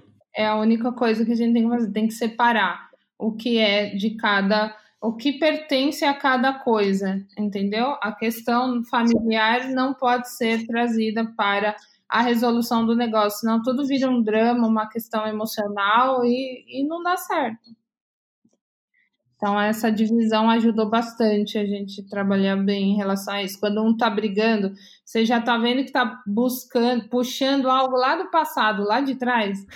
Daí o outro já para e, e faz alguma coisa para quebrar aquilo. Opa, opa, tá errado. A gente tá misturando as coisas, ou faz uma piada e, e acabou. Mas é, é um exercício também. É, porque às vezes depois, se, se os nossos clientes se transformam em vítimas Epá, quando são quando é família dentro de uma sociedade é muito complicado. E tu tens um vídeo que falas nisso que é para de contar historinha esfarrapada para você mesmo, que é para, para de te fazer de vítima, não é? Com certeza. É o, o caso da, da resistência, né? Daquele livro da a arte. Não, a guerra da arte. Ah, sim, ao contrário, sim. A guerra da arte. Não, não, não, não. É, é a guerra da arte. Há um ao contrário, ao Francisco.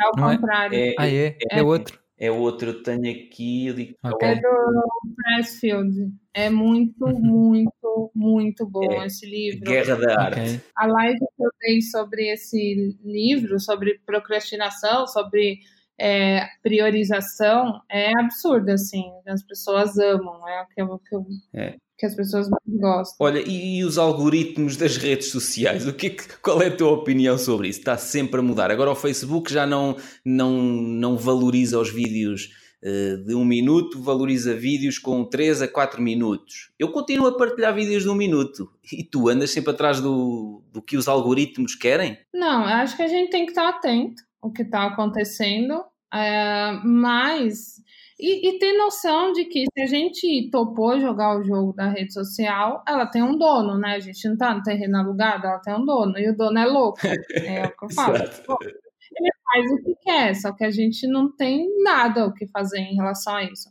Então a gente sabe que está assim, refém de alguma forma, mas não existe outra coisa que hoje poderia dar o que eles nos, nos dão. Então, é, é realmente o balanço ideal entre o que você vai ceder e o que você não vai ceder. O que é importante saber é que, é claro, o alcance é menor, não adianta a gente brigar com isso. Entenda, se você vende algo, se você não é um influencer só, você tem que fazer anúncio. Claro. Eu acho totalmente normal você ter uma verba de marketing. Então faça. Então faça. Porque se você não chegou três anos antes e sentou na janelinha, você não tem também que reclamar. Você estava aí parado, dando desculpa para você, né? Contando historinha para você, enquanto a Pugliese estava lá fazendo o que tinha que ser feito e conseguiu sentar na janelinha e fazer coisas orgânicas. Então, se você quiser só coisas orgânicas, você vai ter que estar tá muito antenado. Por exemplo, agora você já tinha que estar tá lá no TikTok fazendo milhares de vídeos para ser a pessoa bombada do TikTok. De resto, se você chegar atrasado, você vai ter que jogar o jogo. É, os algoritmos, eles são assim, eles vão fazer, eles vão manipular a gente. Agora, tentem entender o jogo e adaptar para a realidade de vocês para não ficarem loucos também. Eu prefiro a estratégia de. Eu, eu como estou a, a, nível de negócio, eu prefiro a estratégia de, ok, eu sei como é que os algoritmos funcionam, as hashtags e o que é que é valorizado pelo Facebook, pelo Google, mas eu prefiro investir, pronto, no orgânico também, mas eu prefiro investir também em anúncios, ou seja, eu, se eu invisto X e, e tenho um retorno de 3 vezes X ou 5 vezes X, perfeito isso traz a previsibilidade, eu falo para você. Você já sabe como que vai ser, você já não fica oscilando no seu negócio, porque você sabe que se você coloca X, vai vir duas vezes X. Então, se você quer 5 mil vezes X, você vai ter que você já sabe quanto mais ou claro. menos você vai ter que colocar. É claro que não é assim tão matemático, mas claro. você já sabe. Então, uma coisa que é importante, eu acredito, é entender o que, que a rede social está pedindo de fato. Então, ela está pedindo relacionamento, ela não está pedindo é, só foto. Foto não é uma coisa que hoje está virando tanto, que é uma coisa estática, que não permite tanto relacionamento. Outra coisa, é, o que está definindo o Instagram são os stories. Então ele está definindo quem vai continuar no jogo e quem vai ficar para claro. trás do jogo. Então você tem que analisar isso e ver, pô, eu tenho, é, eu quero jogar esse jogo. Ah, eu quero, então joga mas não ficar claro, reclamando. Claro. Pois, porque há muita gente que diz isso, o Facebook já não dá para fazer nada porque já não temos alcance nenhum. Temos, temos que pagar. Ponto. Daqui a pouco vai surgir outra rede, mas é assim, entenda, enquanto as pessoas não entenderem que o mundo está mudando de forma acelerada, frenética, a gente vai ter que mudar e acompanhar tudo isso, vai ficar se lamentando aí, não vai acontecer nada. Não tem uhum. jeito, não tem jeito, não tem como você mudar isso no mundo né? Olha, já falaste aí de, de alguns livros, falaste, esse, falaste nesse da Guerra da Arte.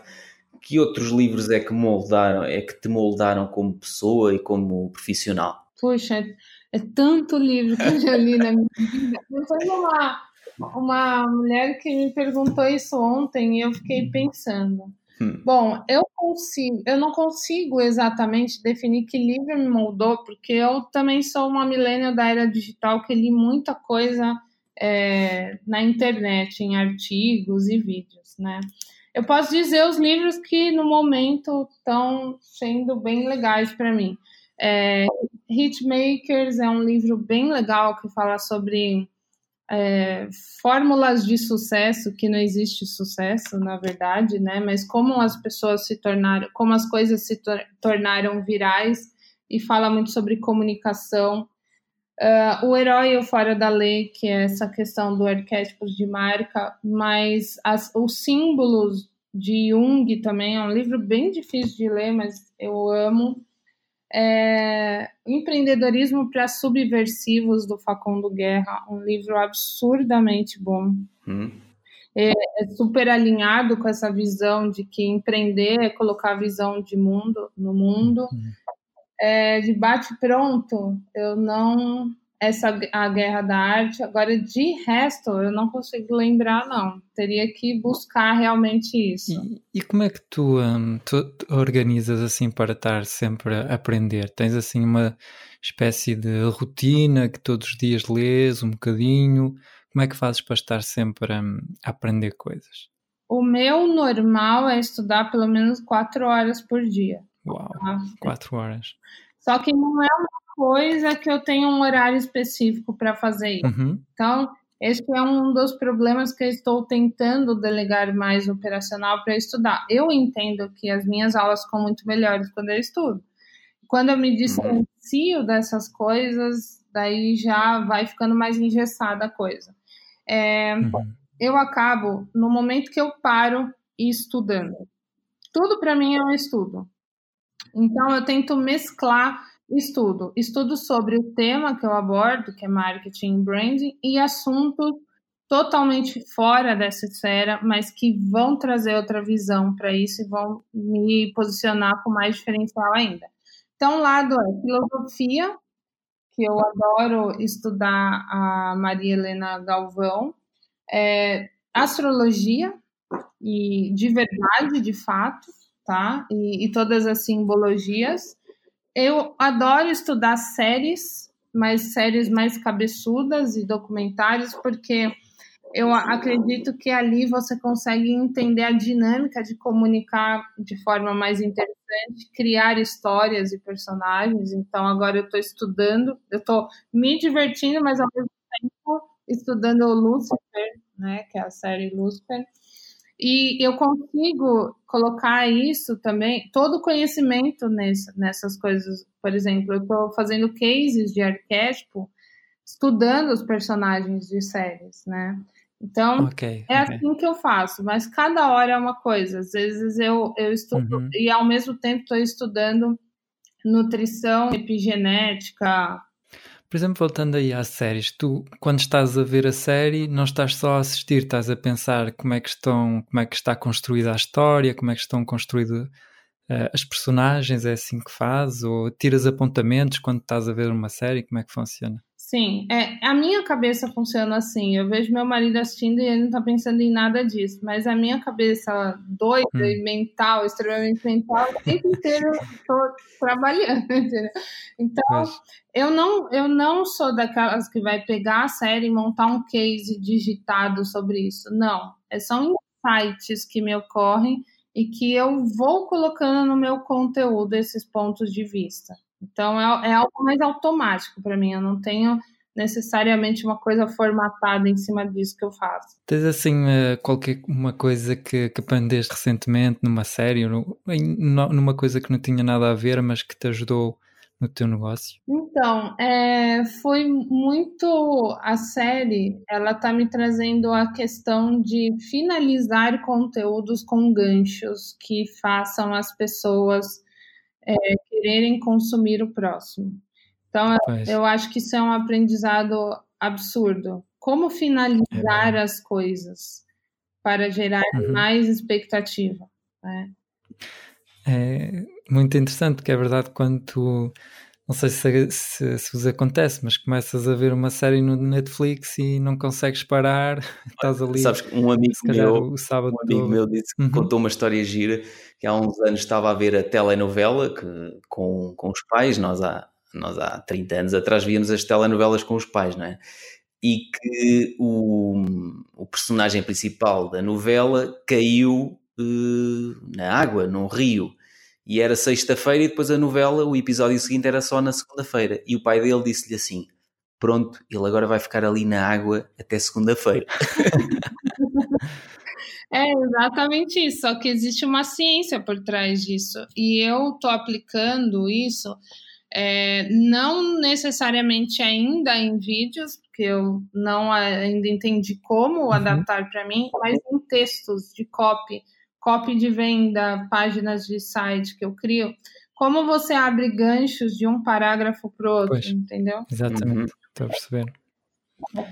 Então é bem interessante isso, né? esse treino de abrir esses ganchos. E agora o meu é a, a, minha, o meu objetivo é executar isso até ficar automático e depois ficar excelente. Uhum. Aqui acho mesmo interessante uma coisa é que hum, é, podemos estar a pensar, ok, se estou a desenvolver aqui o meu negócio uh, na internet, então quando estou a aprender tenho que estar sempre a ler livros sobre marketing, uh, sobre vendas, uh, quando na realidade tu estás a ver uma série, mas mesmo assim estás a aprender sobre marketing e sobre vendas. Portanto, não é obrigatório nós estar sempre somente no, a consumir conteúdo sobre o nosso assunto, mas em qualquer situação podemos estar a aprender a desenvolver o nosso negócio, ajudar melhor os, os, nossos clientes, assim. É algo que não, não, não é, que é um pouco contra-intuitivo, não é? Pensamos que se queremos saber sobre marketing, temos que consumir só conteúdo sobre marketing, não é? Exatamente, aí que está a diferença entre pessoas criativas é. que resolvem problemas e não. Quanto mais seu repertório... E, e os merda. É, os merdas. Quanto mais seu repertório, é. mais você de situações, porque uhum. você fica preso a um universo só, você nem chega momentos que, que a sua vida precisa de uma de outras soluções, certo? Isso, as estratégias de marketing, divulgação também. Chega um momento que aquilo não está dando certo ou que saturou, uhum. você precisa encontrar outro caminho. Se você for buscar isso num livro de marketing, você vai copiar alguma outra estratégia que alguém está fazendo que possivelmente também já está saturada. Então, quando você muda seu foco, você consegue ter insights e soluções totalmente inesperadas. E qual é a tua estratégia para definir preços? Há, há muitas pessoas que definem preços com base em lucros muito pequenos e têm a expectativa de vender a milhares ou milhões de pessoas. Qual é a tua estratégia? Exatamente ao contrário, certo? Vamos lá, é, deixa eu falar sobre o que eu estava falando do portfólio de produtos, que daí eu, eu consigo explicar melhor sobre isso. Então, eu tenho lá curso de arquétipo e o curso que eu vou criar no Insta. Esses cursos, eles são cursos que eu chamo de entrada. Então, eles custam 297, tá? É, 497 no máximo, mas é 297. Esse, esse curso de entrada vai me permitir que tenha uma barreira menor das pessoas consumirem o meu produto, porque não é tão caro. elas, todas essas pessoas que eu estou atraindo podem escolher consumir esse produto como uma jornada de entrada. Nesse caso, eles podem ser mais baratos. E para que eles vão me servir? Eu não vou ficar rica com eles, a não ser que realmente eu venda muito. Eles vão me servir para cobrir a, a minha publicidade, os meus anúncios, tá? Então, o lucro desses, desses cursos, que eu também distribuo através de anúncios, vai, é reinvestido. Vai ser para reinvestir em anúncio. Tá, na sua totalidade. Então, eles têm essa estratégia de preço também, ele precisa ser um preço de entrada. É, depois disso, eu tenho a minha comunidade, que a comunidade é onde eu presto suporte durante um ano através de um grupo no Facebook para as pessoas colocarem em prática todas as estratégias de negócio que eu passo nas aulas de segunda. E lá nessa comunidade também tem, mais, tem outros materiais, tem aulas lá dentro específicas. Essa comunidade ela serve para eu criar autoridade e para eu escalar pessoas, tá? Hum. Então a minha ideia é que eu consiga cada vez ter mais verba para colocar mais pessoas lá dentro.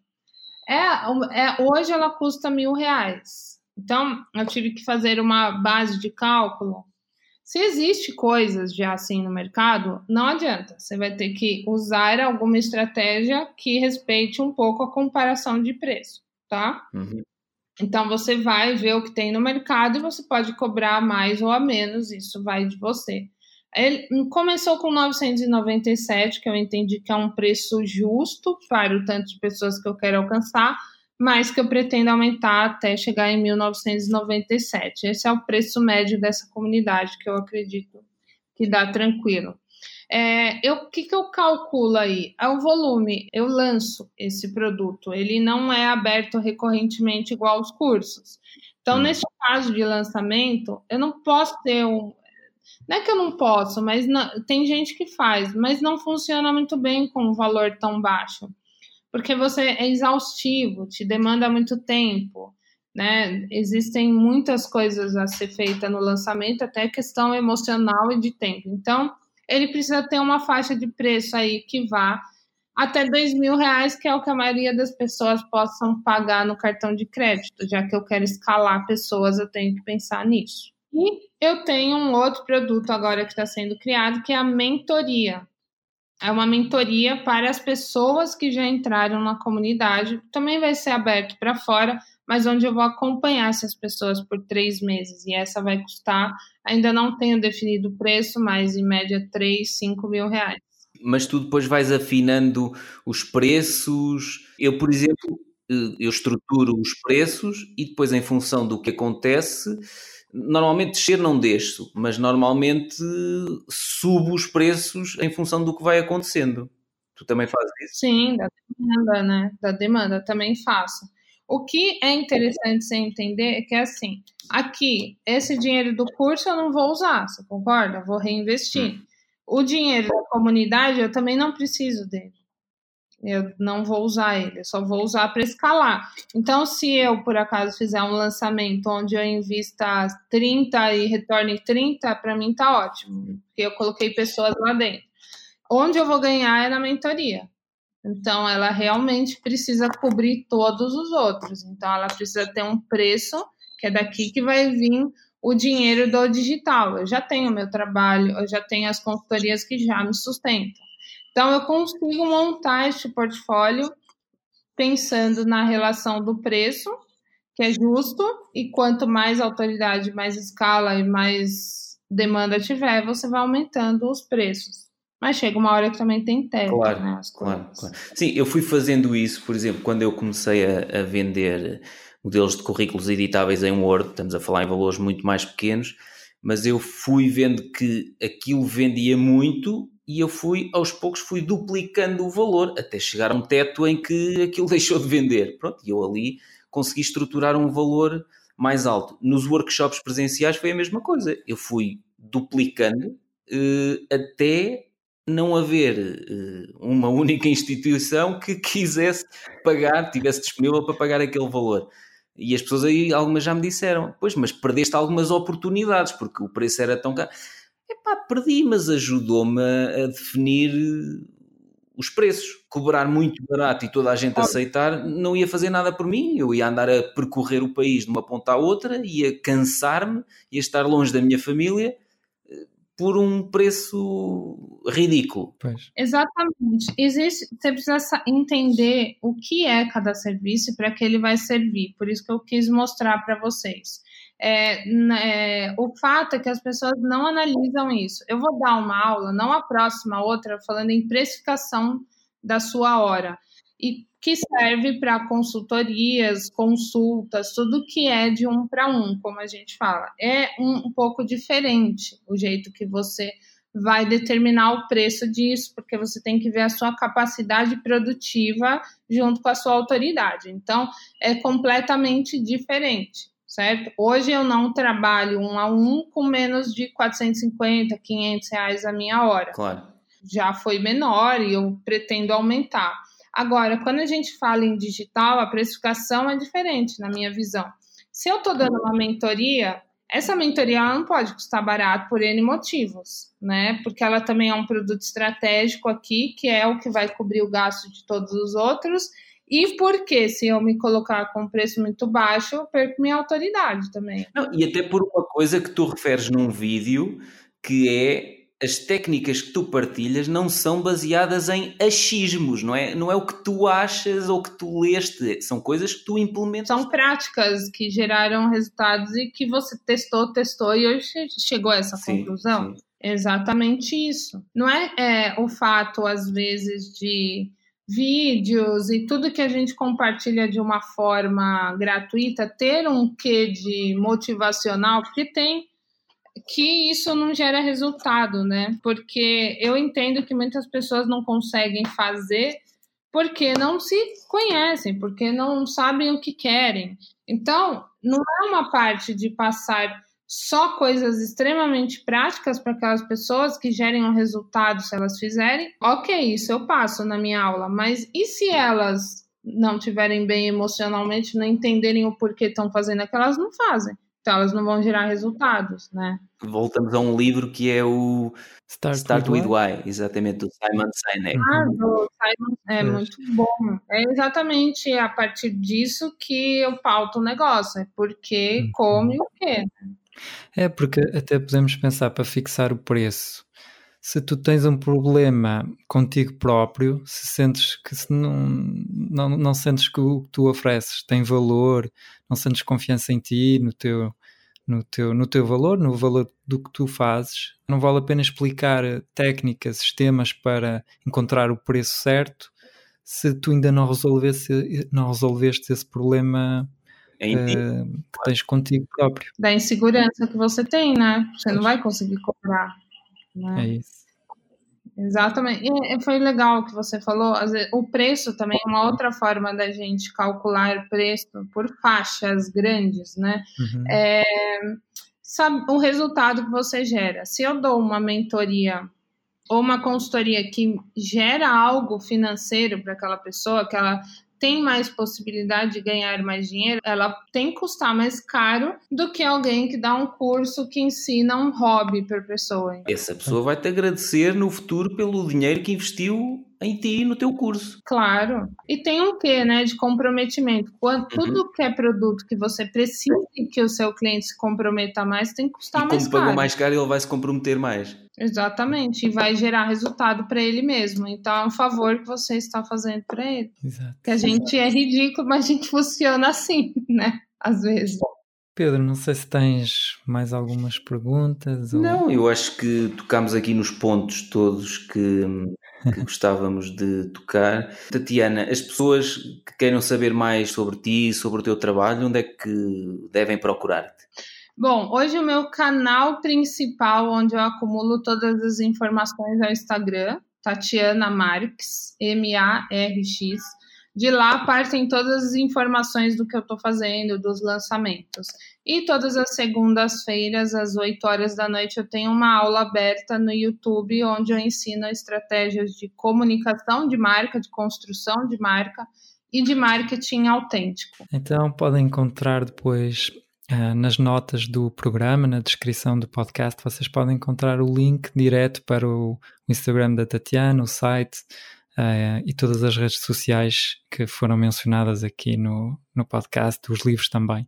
Tatiana, muito obrigado por teres participado no podcast. Foi um prazer conversar contigo e contigo, Pedro, também. É sempre um prazer, mas hoje termos a Tatiana foi especial. Obrigada, gente. Eu que agradeço demais. Adorei conversar com vocês.